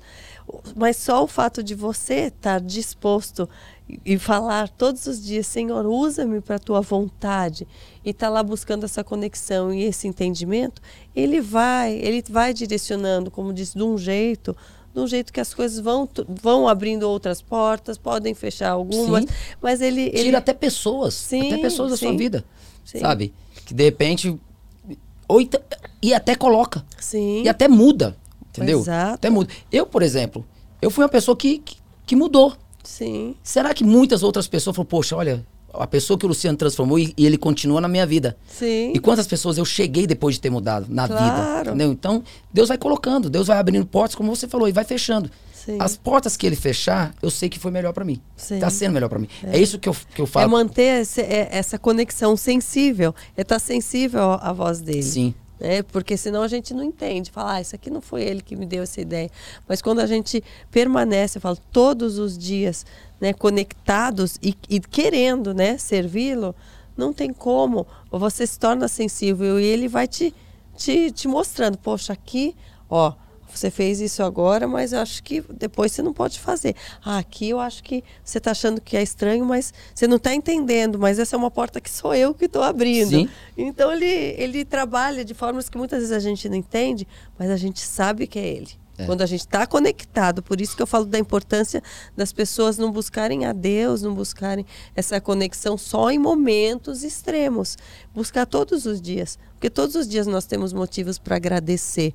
Não, a gente não tem que buscar Deus só no momento que a gente está em aflição. Né? Isso que é ser grato a Deus. Independente do momento que a gente está, a gente agradece. Estamos vivos, graças a Deus graças que estamos Deus. vivos. Sim. Né? Eu, eu, eu, eu penso e busco agir sempre desse. Por que, que eu falo que eu busco agir? Porque eu sou Porque um muitas vezes é. a gente acha que está agindo certo Sim, e não está então, também. Eu, eu tento buscar, sabe? Eu falo assim, eu, eu quero ser correto. É. Porque certo eu não vou ser. Sim. Né? Mas eu vou, tento ser correto. E nesse ser correto, eu fico repreendendo os pecados conscientes. Uhum. Porque tem pecados inconscientes que eu. Sim, que você não sabe nem que está pecando nem ali, pecando. que você fez. Você vai entender, às vezes, lá na frente. Uma coisa irado, que você fez você que ficar irado é pecar. É. E você, às vezes, fica irado com uma situação banal. Assim. Banal. Aí, esse, esse, você tem que, quando você sente, você tem que buscar e arrepender. É. Agora, os pecados, né, conscientes, que de repente você nunca nem praticou, uhum. você tem que orar, porque agora é o momento que o. Você acha que o, o diabo vai lá incomodar quem não tá nem aí? É. Que não tá nem aí para Jesus? Ele não tá nem. Uai, já tá lá. Ele já tá Agora, lá. a partir do momento que você se entrega, a partir do momento que você fala, é com Deus que eu quero caminhar. Uhum. Aí ele fala, é, então vem aqui. Então, é. até mesmo aqueles pecados que você de repente nunca, nunca aconteceu com você, pode vir te atentar. Uhum. Então é a hora de vigiar. Sim. Então eu vigio até o pecado que eu, que eu tenho certeza que eu nunca cometi. Uhum. Né? Então até isso eu, eu, eu oro muito por isso. Que eu não Sim. seja tentado, que eu não, que eu não passe nem pela tentação. É. E isso eu faço todos os dias. E busco o agir. É. E o inconsciente eu falo, Jesus, me perdoa. Eu não, o que é. eu pequei hoje eu não sei o que foi, me, me perdoa. Não foi, não foi consciente, é. sabe? Eu, eu não sei se eu faço essa leitura sobre o pecado, se eu estou fazendo corretamente. É, mas sabe? é isso mesmo. Então, mas eu faço assim. É. Tem, é. e, tem, e tem salmos ali na Bíblia também dos salmistas que eles falam justamente isso. Olha, eu falo, olha, pecados que, que eu não tenho a consciência, aqueles que eu não sei que eu estou pecando, até esse, Senhor, livra-me. Sim. Também tem. Olha, eu não sabia, é. eu ainda vou, vou conhecer é. esse salmo. então, assim. Eu, até daqueles que eu desconheço. É, eu peço isso. Não, não deixa. E o perdão, eu tinha um conflito com o perdão. Eu estava é, fui viajar. É, de perdoar aquilo que você não concorda, né? Mas aí a gente passa a entender Sim. que nós temos que perdoar, independente se a gente não concorda. Hoje eu, né? hoje eu sei a diferença do é. que é, é, liberar o perdão. É. Porque o perdão, antes de tudo, é um alívio para você. É. Eu enxergo isso. É. E quando você fala assim, perdoei, por mais difícil que seja a mágoa que você teve, por mais, de seja, mais pesada que seja a pedra que atirou em você, uhum. que atiraram em você, mas quando você libera de verdade, você fica leve. Uhum. Eu vou falar uma coisa assim: amar, nós podemos amar todos. E temos que amar todos. Uhum. Isso eu acredito piamente. Uhum. Mas o gostar, você pode não gostar da, da atitude de uma pessoa. Claro. Aí você não vai conviver com ela. Claro. Entendeu? Então, isso existe na minha vida. Pessoas que eu, de repente, por algum motivo, saíram da minha vida por uma atitude que eu não gostei uhum. e que lá atrás me magoou e que hoje eu libertei, liberei perdão, mas eu não. Mas continuo não gostando das atitudes dela. Sim. Isso não me dá direito de julgar. Claro. Se for uma atitude lícita, menos ainda. Uhum. Né? Mas eu não sei se eu, eu tenho o entendimento correto e se se não for esse o entendimento, Deus vai me colocar o entendimento correto, certo, no momento uhum. que Ele achar. É um, eu estou num processo de aprendizado. Uhum. A minha fé não é aprendizado. Uhum. A minha fé eu sei que é genuína. Uhum. Isso eu tenho certeza. É. Né? É. Mas o meu aprendizado é um caminhar que eu vou sim. Meus, vou continuar com meus defeitos. Vou continuar por toda a minha vida pecando lutando, pedindo a Deus que os pecados conscientes não cheguem em mim, nem os que eu cometi, e não que chegue nenhum que eu já cometi lá atrás, Sim. e que volte, Sim. né? Eu acho isso. O meu sentir é genuíno. Sim. É muito genuíno. O meu caminhar é um aprendizado. É. Por isso que eu falo, será que está correto o que eu estou fazendo? Tá. Será que é onde eu é ainda isso. estou? Ou se vou estar por toda a minha vida, Tá correto? Mas sabe uma coisa que eu aprendi também? Nós arrumamos problemas. Mas quem resolve é Deus. É. Então, quando chega no momento assim das minhas orações, que eu não sei mais o que pedir, que eu começo a chorar, eu falo, do jeito que o Senhor mandou essas, essas lágrimas, o Senhor pega.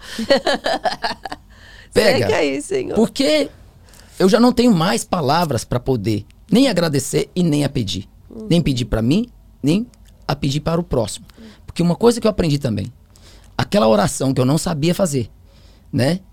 Aquela oração que eu pedi para minha mãe fazer e que há pouco tempo eu achava que era com palavras, hoje eu sei fazer. É. Porque é o que eu nasce, sinto. Porque nasce. É. Né? E aí eu falo, Jesus, o Senhor ouve o meu silêncio. Então, isso é genuíno em mim. Agora, o meu aprendizado é um caminhar, sabe? Sim. É com o tempo. Então, de repente, hoje, eu vou olhar lá na frente e vou falar: meu Deus, eu era um cristão tão vago no, no conhecimento, e claro que eu, vou, que eu vou olhar e vou entender isso. E quantas besteiras eu falei. Mas isso não dá o direito, de repente, de alguém que vê julgar, porque conhece mais. Uhum. Sabe? Isso eu não dou direito.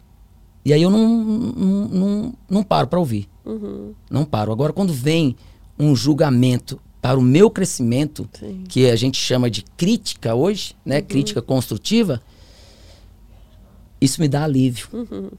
Dá alívio. E eu tenho, graças a Deus, ele tem colocado pessoas em minha vida. Eu conheci uma menina através de uma entrevista que eu dei. Uhum. Ela é de Araras.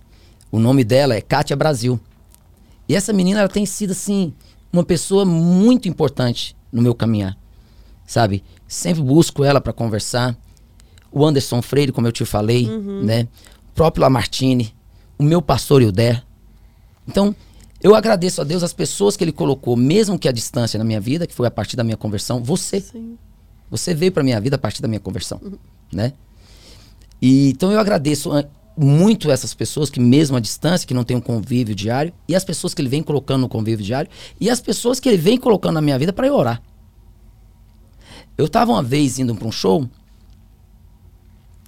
e o menino estava dirigindo para mim, nós começamos a conversar, e ele foi, foi a gente estava falando sobre show, e do nada a gente começou a falar do universo gospel, da música gospel.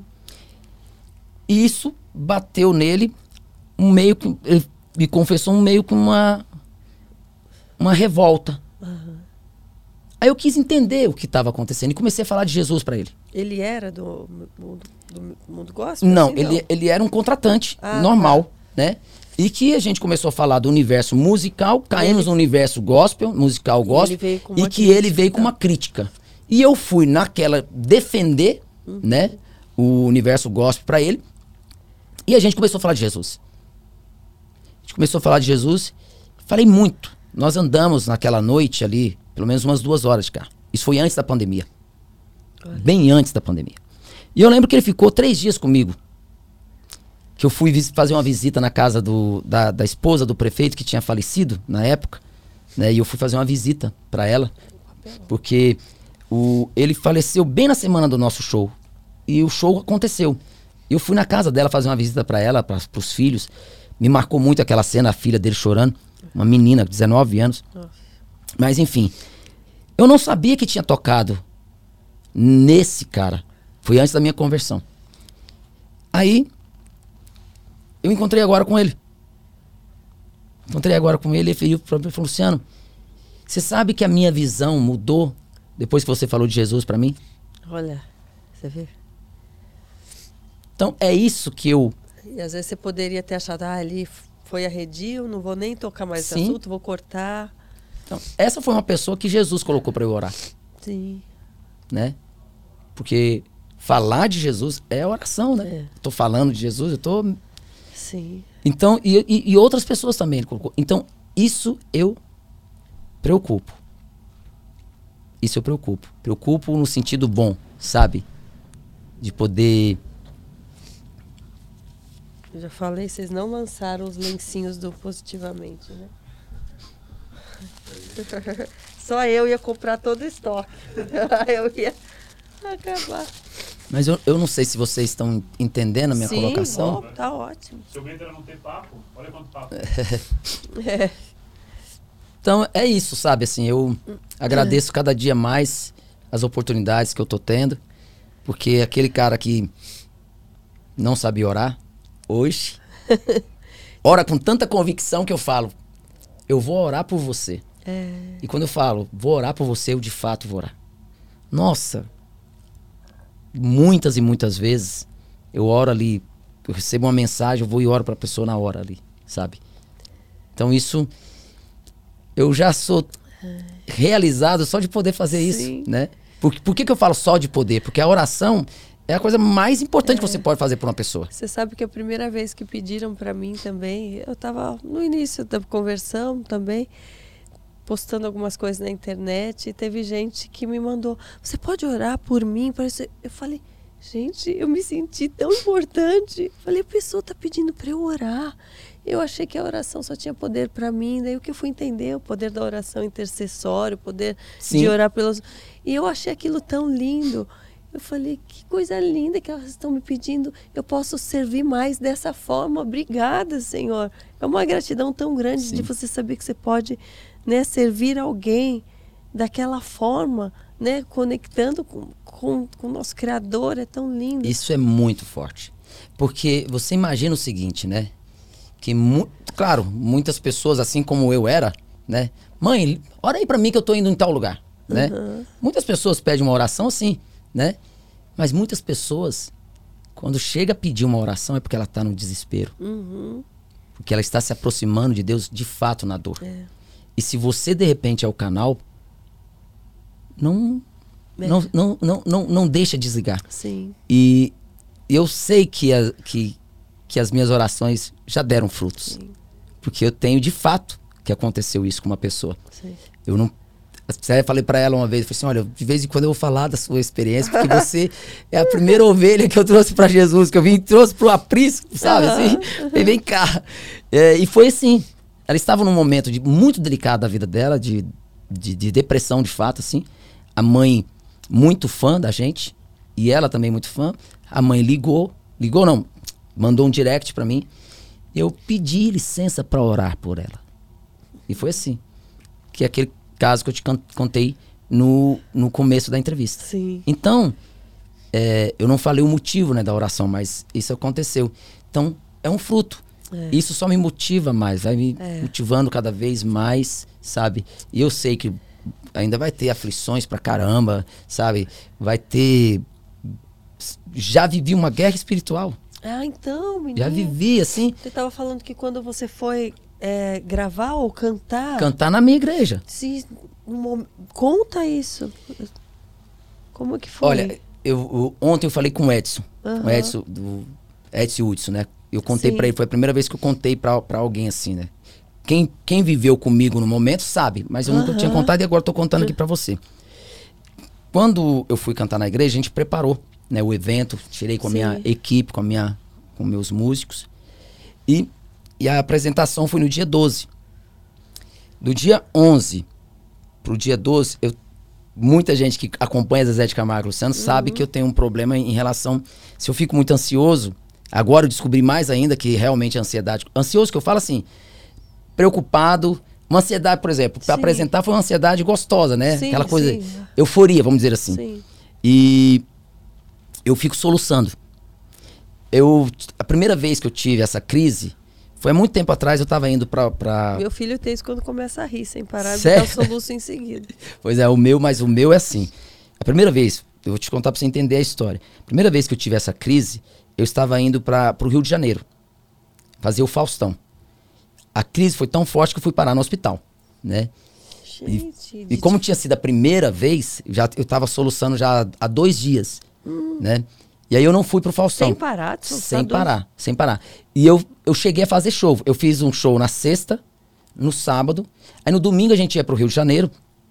E a crise não parava. Mas como que faz show soluçando? Engraçado, eu não sei porquê, mas na, na- na- principalmente naquela crise, ali parou, né? Ah, e, aconte- hora. e aconteceu de fato agora também. Mas o que que aconteceu? Eu tava tudo correndo muito bem. No, no dia 11, na noite anterior, veio uma crise de soluço. Ai. Muito forte. Quando eu acordei, sete, eram seis, seis horas que eu acordo para fazer o café das meninas. E tava eu e minha mulher conversando e eu comecei a soluçar, né? Aí veio o soluço. Eu tinha soluçado algumas vezes durante a noite, que eu acordei. E veio muito forte, muito forte, muito forte. Aí ela falou, vamos pro hospital. A gente foi pro hospital. Chegou no hospital, a primeira coisa que eles fazem quando você tem essa crise... Você, Tem- não tem nenhum remédio para soluço? tem um remédio. Tem um remédio, mas às vezes, se você tem que tomar de. Tem, realmente tem que ser na, Na veia, veia. Na veia. E aí, o que que aconteceu? Quando eu cheguei, é, muito forte a crise, claro, os médicos sabem que você já tem aquele problema, né? Você já chega, eles já vem com medicamento. Sim, Né? E esse medicamento é muito forte, eu passei o. Você passa o- quase o dia Olha. todo dormindo. Quando ele veio com o medicamento, eu falei, poxa, quanto tempo vai durar? Ele falou, olha, umas 5 horas você vai continuar dormindo. Aplicou. Eu acordei com soluço. Ai, E ele entendeu que tinha que fazer mais uma aplicação. Outra aplicação. Foram, assim, quando chegou 6 horas da tarde, você tava eu, eu ainda tava grog e eu tava assim, mas eu só tinha um pensamento. Eu vou fazer. Eu vou fazer. Eu vou cantar na minha igreja. Eu vou cantar na minha igreja. Quando eu cheguei, foram 6 horas da tarde, eu fui passar o som e eu continuava grog, assim. Tanto que eu deitei do lado da, da bateria e dormi. Nossa. E, e não parava o soluço. E que horas era a apresentação? Era Você ia até lá. Umas 20 horas, 21 horas. Aí, passei o som, voltei pra casa e o soluço não passava, o soluço não passava. Eu falava, eu vou cantar, eu vou, eu, eu não vou desistir, né? E a crise estava de uma tal forma que o certo era eu voltar pro hospital. Nossa. Não era eu continuar. Em outro momento na minha vida. Pediu para alguém orar para você nesse A igreja momento? toda orou, porque Imagina, tive- é. a passagem de som era, era às 13 da tarde e eu não pude passar o som. A gente avisou o pastor, avisou todo mundo e todo mundo que estava envolvi no, no envolvimento ali, né, da apresentação, começaram a orar por mim. E eu não, eu não falava que não ia. Eu vou, eu vou. Se fosse outro momento na minha vida, eu teria voltado para o hospital. Ia desmarcar, falar. Desmarcava e seria, porque seria o correto. Sim. Porque quando eu fui passar o som e o que eu cantei, eu não parei de soluçar. Eu continuei soluçando, continuei soluçando. Aí eu falei, não, não, não vou desistir, não vou desistir. Fui pra casa, soluçando muito, soluçando muito mesmo. Parece que a crise estava piorando. Aí, quando foi a hora de ir pra igreja, minha mulher veio, me chamou, que eu tava meio grog ainda. Faltando 15 minutos pra eu, pra eu, pra eu entrar, o soluço sumiu. Aleluia. Então eu tenho, eu tenho certeza que foi uma, uma guerra espiritual. Ah, com certeza. É, Quando, né, principalmente ali para você servir, né, servir o Senhor, né, colocar ali através da sua voz. e numa É, a situação normal eu dele- voltaria para o hospital. Então, Eu cancelaria. É, é, cancelaria por motivos de força maior. É. Isso a gente tem direito, né? No, e ali no- você no trabalho. continuou por motivo de fé maior. fé né? maior. Eu fui. Eu fé fui. foi maior. E faltava 15 minutos. Parou. E aí foi, aí a parte engraçada foi que na hora que acabou, que eu entrei Voltou no carro, soluço? eu solucei. Aí eu dei um soluço a minha mulher. Lindo! Voltou. Eu falei: "Não, não voltou não. Foi só um". E foi só um? E foi só um. E foi só. Aí a gente começou a rir. Mas eu tenho certeza disso, que foi. nossa. Porque numa situação normal, volto a dizer, eu, eu cancela, ia cancelar. Porque se você não ir e fizer ter esse medicamento, você pode ter uma parada cardíaca. Nossa. é. Depois pesquisa pra você ver. O soluço causa isso na pessoa. Nunca podia imaginar. E eu, e eu já tive várias outras vezes. E Nossa. todas as vezes, o compromisso eu tive que cancelar porque eu fui pro hospital e fiquei é, é, tomando medicamento, Sim. em observação. E aquele dia eu falei, gente, eu preciso ir embora. E fui embora. Tanto que se buscar na internet tem Luciano, Luciano não vai pro Faustão com soluço. O Faustão fala, às vezes, é, por que, que o Luciano tá aqui? Ah, porque o Luciano teve uma crise de soluço. Pô, Daí o povo acha engraçado. Ah, ah, Quando Né? eu falo isso para as pessoas, e é um soluço assim, você não é um isso. Ele vai dando uma sequência seguida. E faz assim. Ele sabe, vai. Socorro! É, é, é, é. É engraçado no Mas sentido deve de. ser horrível ficar isso um tempo seguido, deve faltar o ar. Tem hora que falta o ar e tem uma situação. É, é, é, é, assim. Como é que eu vou usar a palavra aqui? Porque quando você vai soluçando, se você, por exemplo, tudo que você comeu vai subindo. Nossa, então. É como se imagina. fosse um refluxo. Sim. Só que vai indo, indo.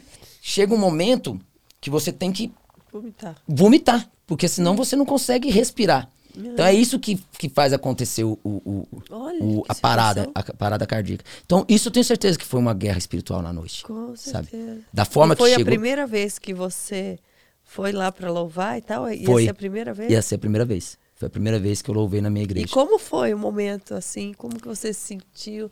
Você ficou tenso ali no início ou não? Foi tudo tão maravilhoso que chegando lá você nem lembrou que, que era a primeira vez que você estava naquela situação, né?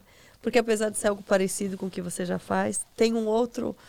Um outro... É, É, eu tenho uma explicação. é parecido com questão de cantar. O cantar tal. é só. É. O só o cantar. Porque uma vez perguntaram pra mim quando eu lancei o projeto como que era cantar, qual era a diferença entre cantar e louvar. Aham. Aí eu falei, olha, quando você canta, você se emociona. Você sente emoção, mas é uma emoção que vem de fora pra dentro. Você tá vendo aqui uma pessoa chorando junto com o namorado, você se emo é, sente emoção, emociona. Mas ao mesmo tempo, você consegue controlar. E se você olhar aqui e ver de repente um- alguém fazendo alguma palhaçada ali, já... já mudou a emoção. Sim. Louvar não. Louvar vem de dentro, é uma emoção que você não precisa do externo, porque é o interno. Então, e- e esse, essa, vamos chamar emoção? Tudo bem, mas é muito mais do que isso. Sim. Esse sentir, essa explosão que você não consegue segurar, Você não precisa estar em cima de um palco para sentir.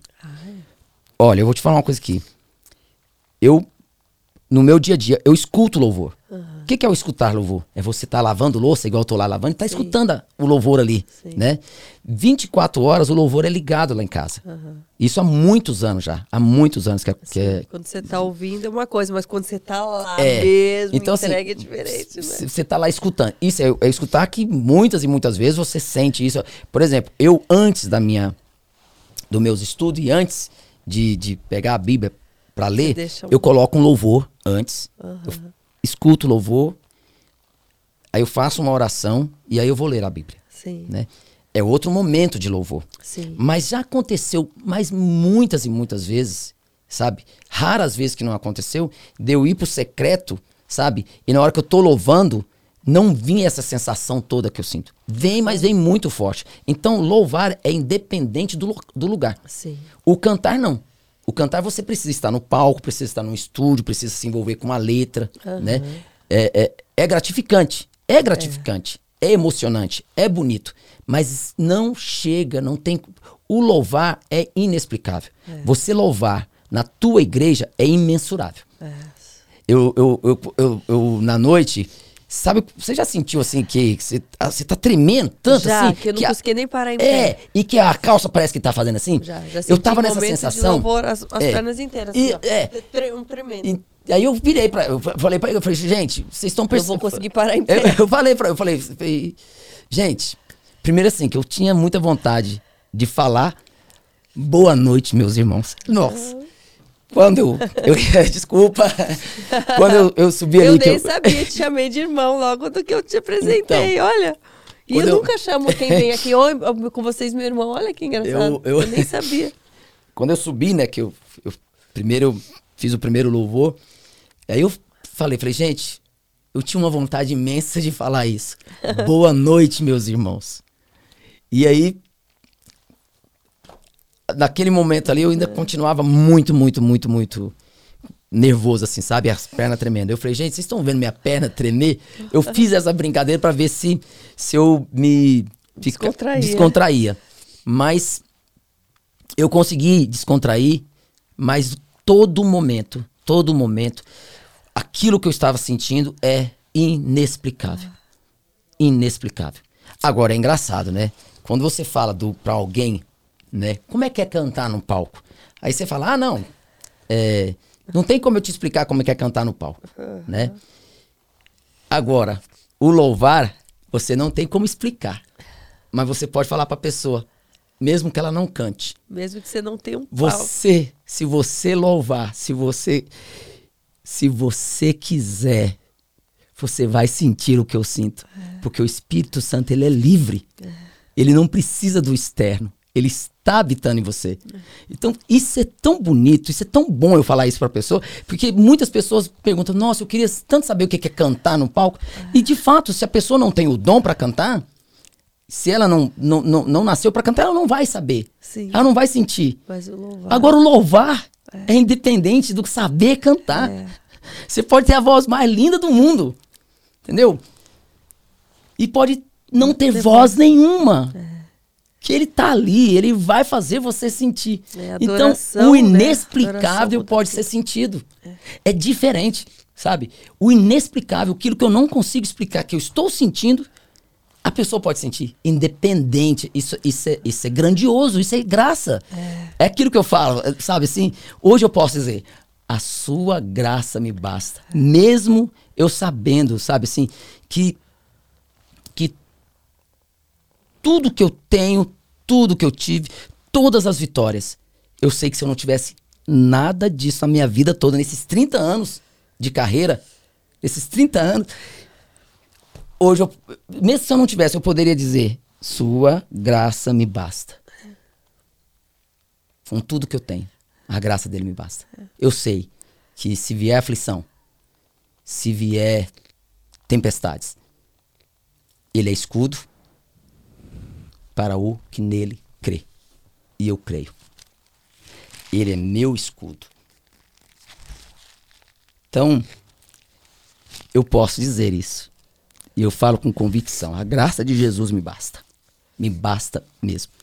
E eu estou preparado para qualquer conflito que venha. Porque eu sei que o conflito vai vir, mas ele vai me levar para onde ele quer. E é o que eu falo. Que seja feita a sua vontade. Hoje eu sei o que é dizer que seja feita a sua vontade. Porque a vontade dele É melhor. é a melhor. Não tem que ser a minha, a minha vontade. A minha vontade é enganosa. Totalmente. É. Né? A gente se ilude, né? A gente Totalmente. coloca nas coisas, nas pessoas, nas situações.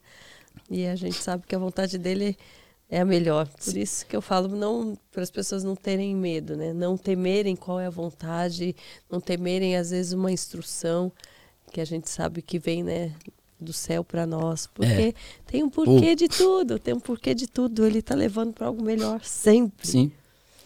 Desculpa. Ah, É que eu.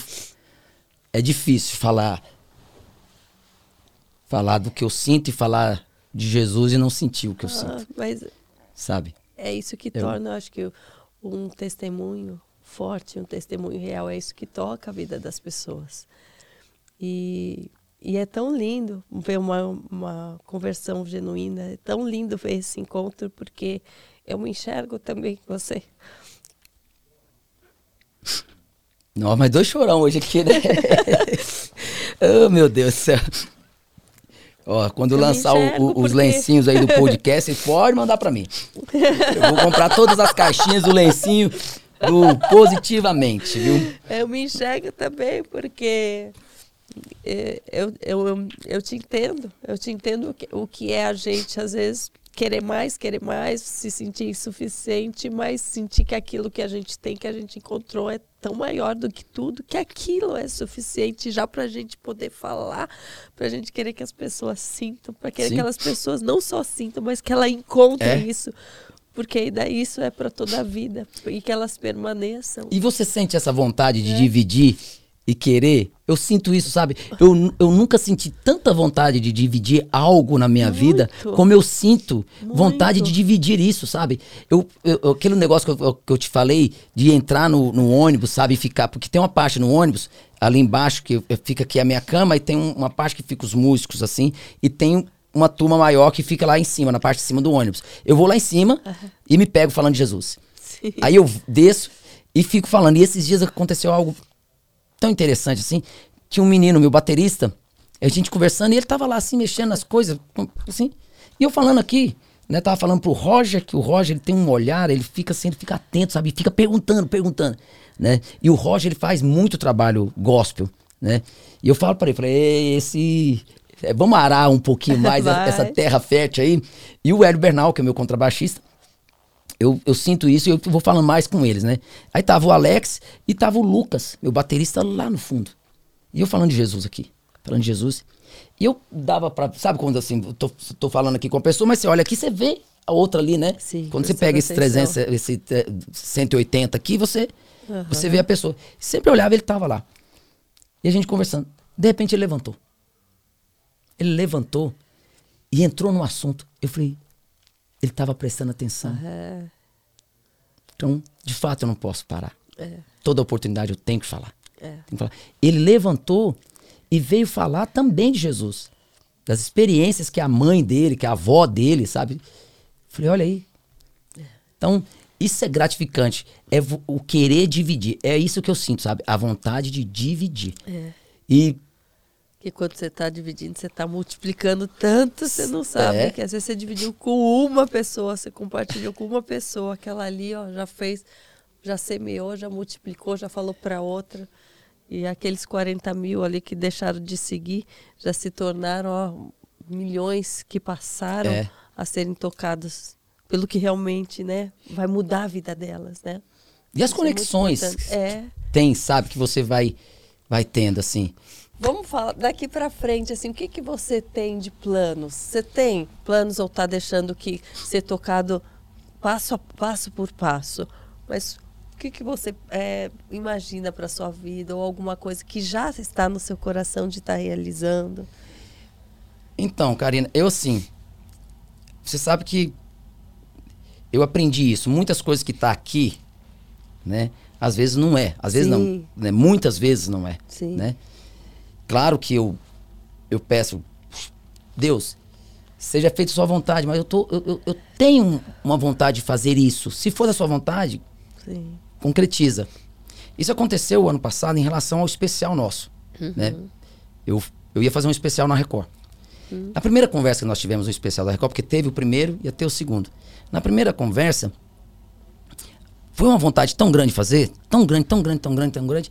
A primeira conversa foi positiva, né, Pra fazer. Na segunda, apareceu um empecilho pra pra acontecer o, o- o episódio. Aí, brecou.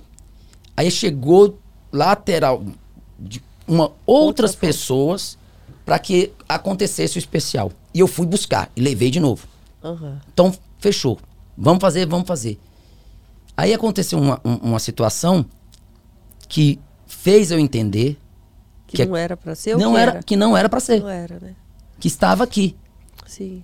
Porque muitas vezes eu pensava na forma que eu ia entregar Aham. o, o, o, o, o, especial. Aham. E, e, e não estava tão. Não estava pensando tanto naquilo que eu queria levar. Sim. né? E aí eu entendi isso. Eu estava, eu, eu, eu tinha gravado vários, várias músicas, vários louvores, né, que estão prontos, Sim. né, para esse momento do especial. E que quando eu entendi isso, que estava mais aqui, que não era para ser, Aham. me deu uma paz muito grande. Sim. E aí eu fui me conectar de novo com pensando em outras situações e que cada vez que essas situações que eu penso nessas situações, elas vêm muito leve para mim. Uhum. Mas o momento é, é, Assim. é tudo é para ele, É né? para você ver que quando a gente está conectado, eu falo, a gente, é, a gente recebe uma mensagem, gente- por mais que a gente acha que é aquilo, a gente segue, mas ele nos protege até de quando não é para ser. Sim. Porque ele percebe, e- então ele breca também, quando a nossa oração final sempre é aquela que seja a sua vontade. Mais importante do que a minha, olha, eu estou achando, minha vontade é essa, eu estou fazendo nessa direção. Então, é aí que entra né, a tal da frase que tudo coopera para o bem daqueles que creem, né? Por quê? Porque mesmo aparentemente, ah, não deu certo, você fez, ué, você achou que era a vontade de Deus, mas depois não era. Ele fez com que a coisa não acontecesse naquele momento, daquele jeito. Talvez precisava ser mudado uma coisa. Talvez tudo aquilo que você pra- preparou vai ser usado em outro momento para outra coisa. Sim. Só que você não parou. Não parou nem de fazer, nem de pedir orientação. Sim. Aí que tá, né? Mas eu vou te falar uma coisa aqui, que eu na época aconteceu, eu pedi a orientação. Mas naquele mês que eu estava gravando, quando eu ia pro meu secreto ali com, com Deus não ali no meu batia, cantinho, você sentia que não era. o que eu pedi, o que eu fazia não era de fato o que eu, que eu tinha que fazer. Eu tinha que Uhum. fazer naquele momento o quê? Botar o joelho no chão Sim. e orar e pedir. É. Não, você sabe o que, eu tava? Eu ia pro meu, pro, pro meu lugarzinho lá, pro meu cantinho lá, Aham. eu ficava ouvindo os louvores que eu tinha gravado. Ah, Louvores maravilhosos, mas eu estava pensando do- nessa, no Nessa que eu ia mostrar, sim. não no que eu ia, ia entregar. E Isso. na verdade o que estava faltando era eu joelhar Primeiro. Uhum. e falar: é isso, é isso mesmo. Aí teve um dia, uma noite, tava, tava tudo fechado já para acontecer. Aí eu peguei, conversei com a Arleide, teve um acontecimento, eu com a Arleide, conversando, minha assessora. Aí, na- conversando com ela, eu insistia, né? Não, Arleide, mas tem que acontecer, tem que acontecer. Ela, Luciano, por esse lado eu acho que não vai dar. Eu desliguei, o- desliguei o celular, aí eu falei, será? Fui pro secreto. Orei, orei, orei, orei, orei. No outro dia eu liguei pra ela e falei assim, Lelê, Não era mesmo. não era. É. Com tudo ali, Preparado. preparado pra acontecer de fato, Mas não era. E todo mundo entendeu. É. E de fato não aconteceu. É. Porque às vezes a gente ora para que né, Deus abençoe um projeto que está praticamente pronto, uma situação. Fala, Ai, Senhor, abençoa isso aqui. Mas às vezes Ele quer abençoar a sua vida É. de outro jeito. E é isso que a gente às vezes não tem esse entendimento, né? É verdade. Ele quer abençoar e fala, tá, então não adianta, eu quero pedir por isso. Então eu quero pedir para sua, que a sua vontade seja feita, que às vezes a vontade não é essa. Então, para quem vê de fora, e às vezes até a gente, É. né? A gente tem que cuidar com a forma que a gente ora. Sim. Você ora, dá, fala que E ali certo, foi. Né? Eu tava ali aquele mês todo e, na- e na verdade eu tava buscando de. Não tava buscando. Você né? só queria que desse certo, É, que, que ele certo. abençoasse, desse as melhores músicas Sim, e, e- tal. Por mais que você não tenha tido o, o entendimento logo de cara, ele, ele te mostrou em algum momento, antes que acontecesse. Sim. Então, ele, ele, em algum momento, ele chega. Chega. Deus nunca deixa de agir quando a gente está buscando. Então você perguntou dos projetos, eu tenho no meu coração, né, muitas vontades. Já chegaram muitos convites. Mas depois da situação que aconteceu, o que, que eu faço? Eu vou mesmo assim, oro e vou lá. É, aquilo que, que, eu- que eu falei no comecinho, esse provérbio não é cristão, mas ele é muito ele é muito certo, verdadeiro, né? Eu tenho que fazer minha parte. Então estou fazendo a minha parte, né? Estou preparando junto com os músicos, tudo, que se de fato vier e sentir no coração, e se for a vontade de Deus, Deus vai me levar para onde ele quiser. E se for para eu de repente estar cantando num lugar, né? é, louvando, seja onde for, ele vai me levar. Então eu assim, já quero baixar toda a playlist sua de louvor. Pode acelerar esse passo aí. então a gente tá assim, eu tô assim, sabe? A leveza que eu, que eu tenho para tudo na minha vida é diferente, É, sabe? Porque eu sei que a vontade dele sim. é dele, né? E tudo é para ele. Então, e vai ser o melhor para mim. Mas se vier, se vier, claro, né? Se for da vontade dele bater com essa vontade que eu tenho, eu vou estar preparado para levar a, a, a minha voz através dos louvores para onde Jesus quiser que eu vá. Amém, É amém. isso aí. E que você continue sempre buscando Amém. por isso estar alinhada, né, a sua vontade com a vontade do nosso Criador. Amém. Quanto mais a gente estiver alinhado, mais a gente vai estar em paz, mais a gente vai estar pleno, mais a gente vai estar, né, acima de qualquer tempestade, acima dos nossos medos, acima dos nossos tropeços, até dos nossos erros Sim. né? E porque a gente vai estar buscando acerto, né? A gente vai estar buscando ser restaurado por quem nos criou.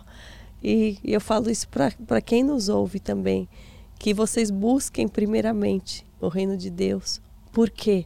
Não é simplesmente para seguir essa frase, porque tudo vai ser acrescentado, porque só Ele já é tudo. Ele já preenche. Ele já vai sentir, vai fazer você se sentir pleno. Ele vai te preencher, ele vai te curar. Ele vai vir com tudo aquilo que você precisa e tudo, todo aquele outro restante, tudo aquilo que faz parte do mundo, que hoje você possa achar, né? Ah, então todo o resto vai ser acrescentado. Tudo aquilo não vai fazer falta. E mesmo assim, ele vai te suprir, ele vai te surpreender, ele vai te presentear com coisas melhores, porque aqui dentro vai estar tudo bem. Aqui dentro vai estar em paz, aqui dentro vai estar em festa, mesmo que por fora as pessoas enxerguem somente as tuas lágrimas e não compreendam. Por dentro vai estar tudo bem.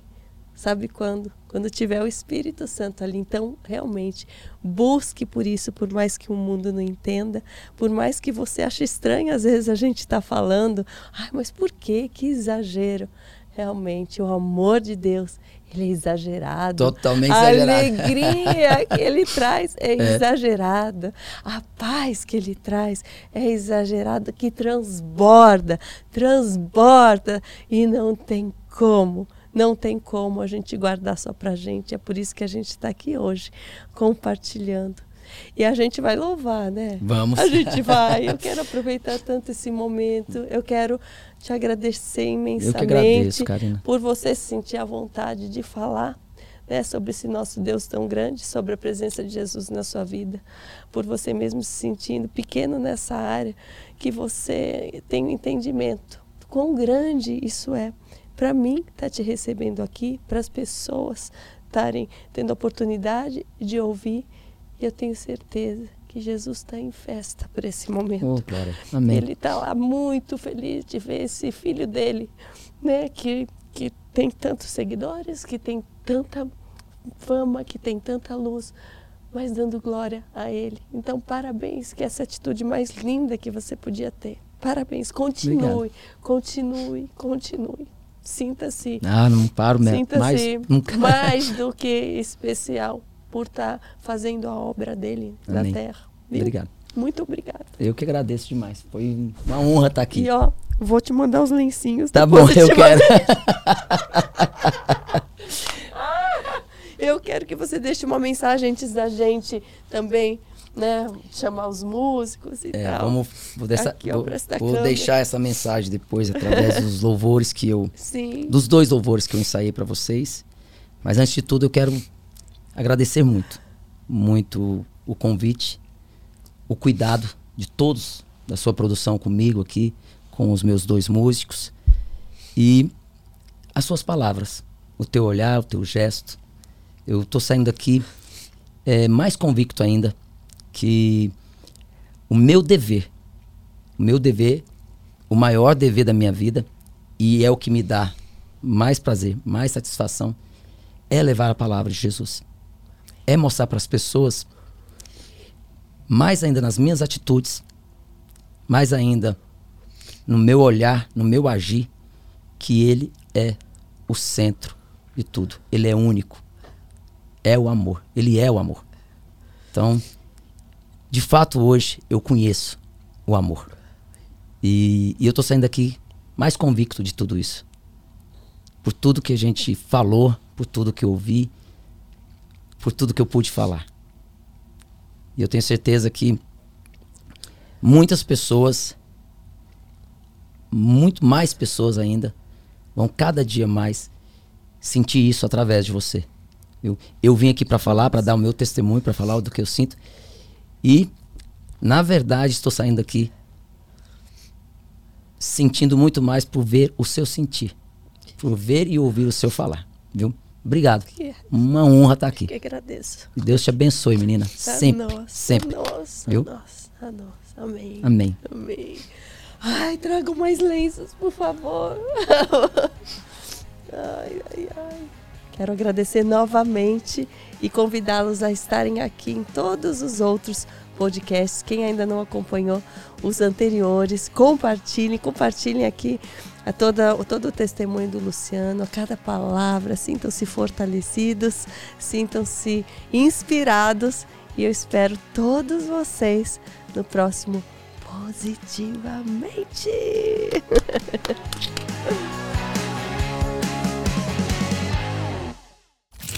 Happy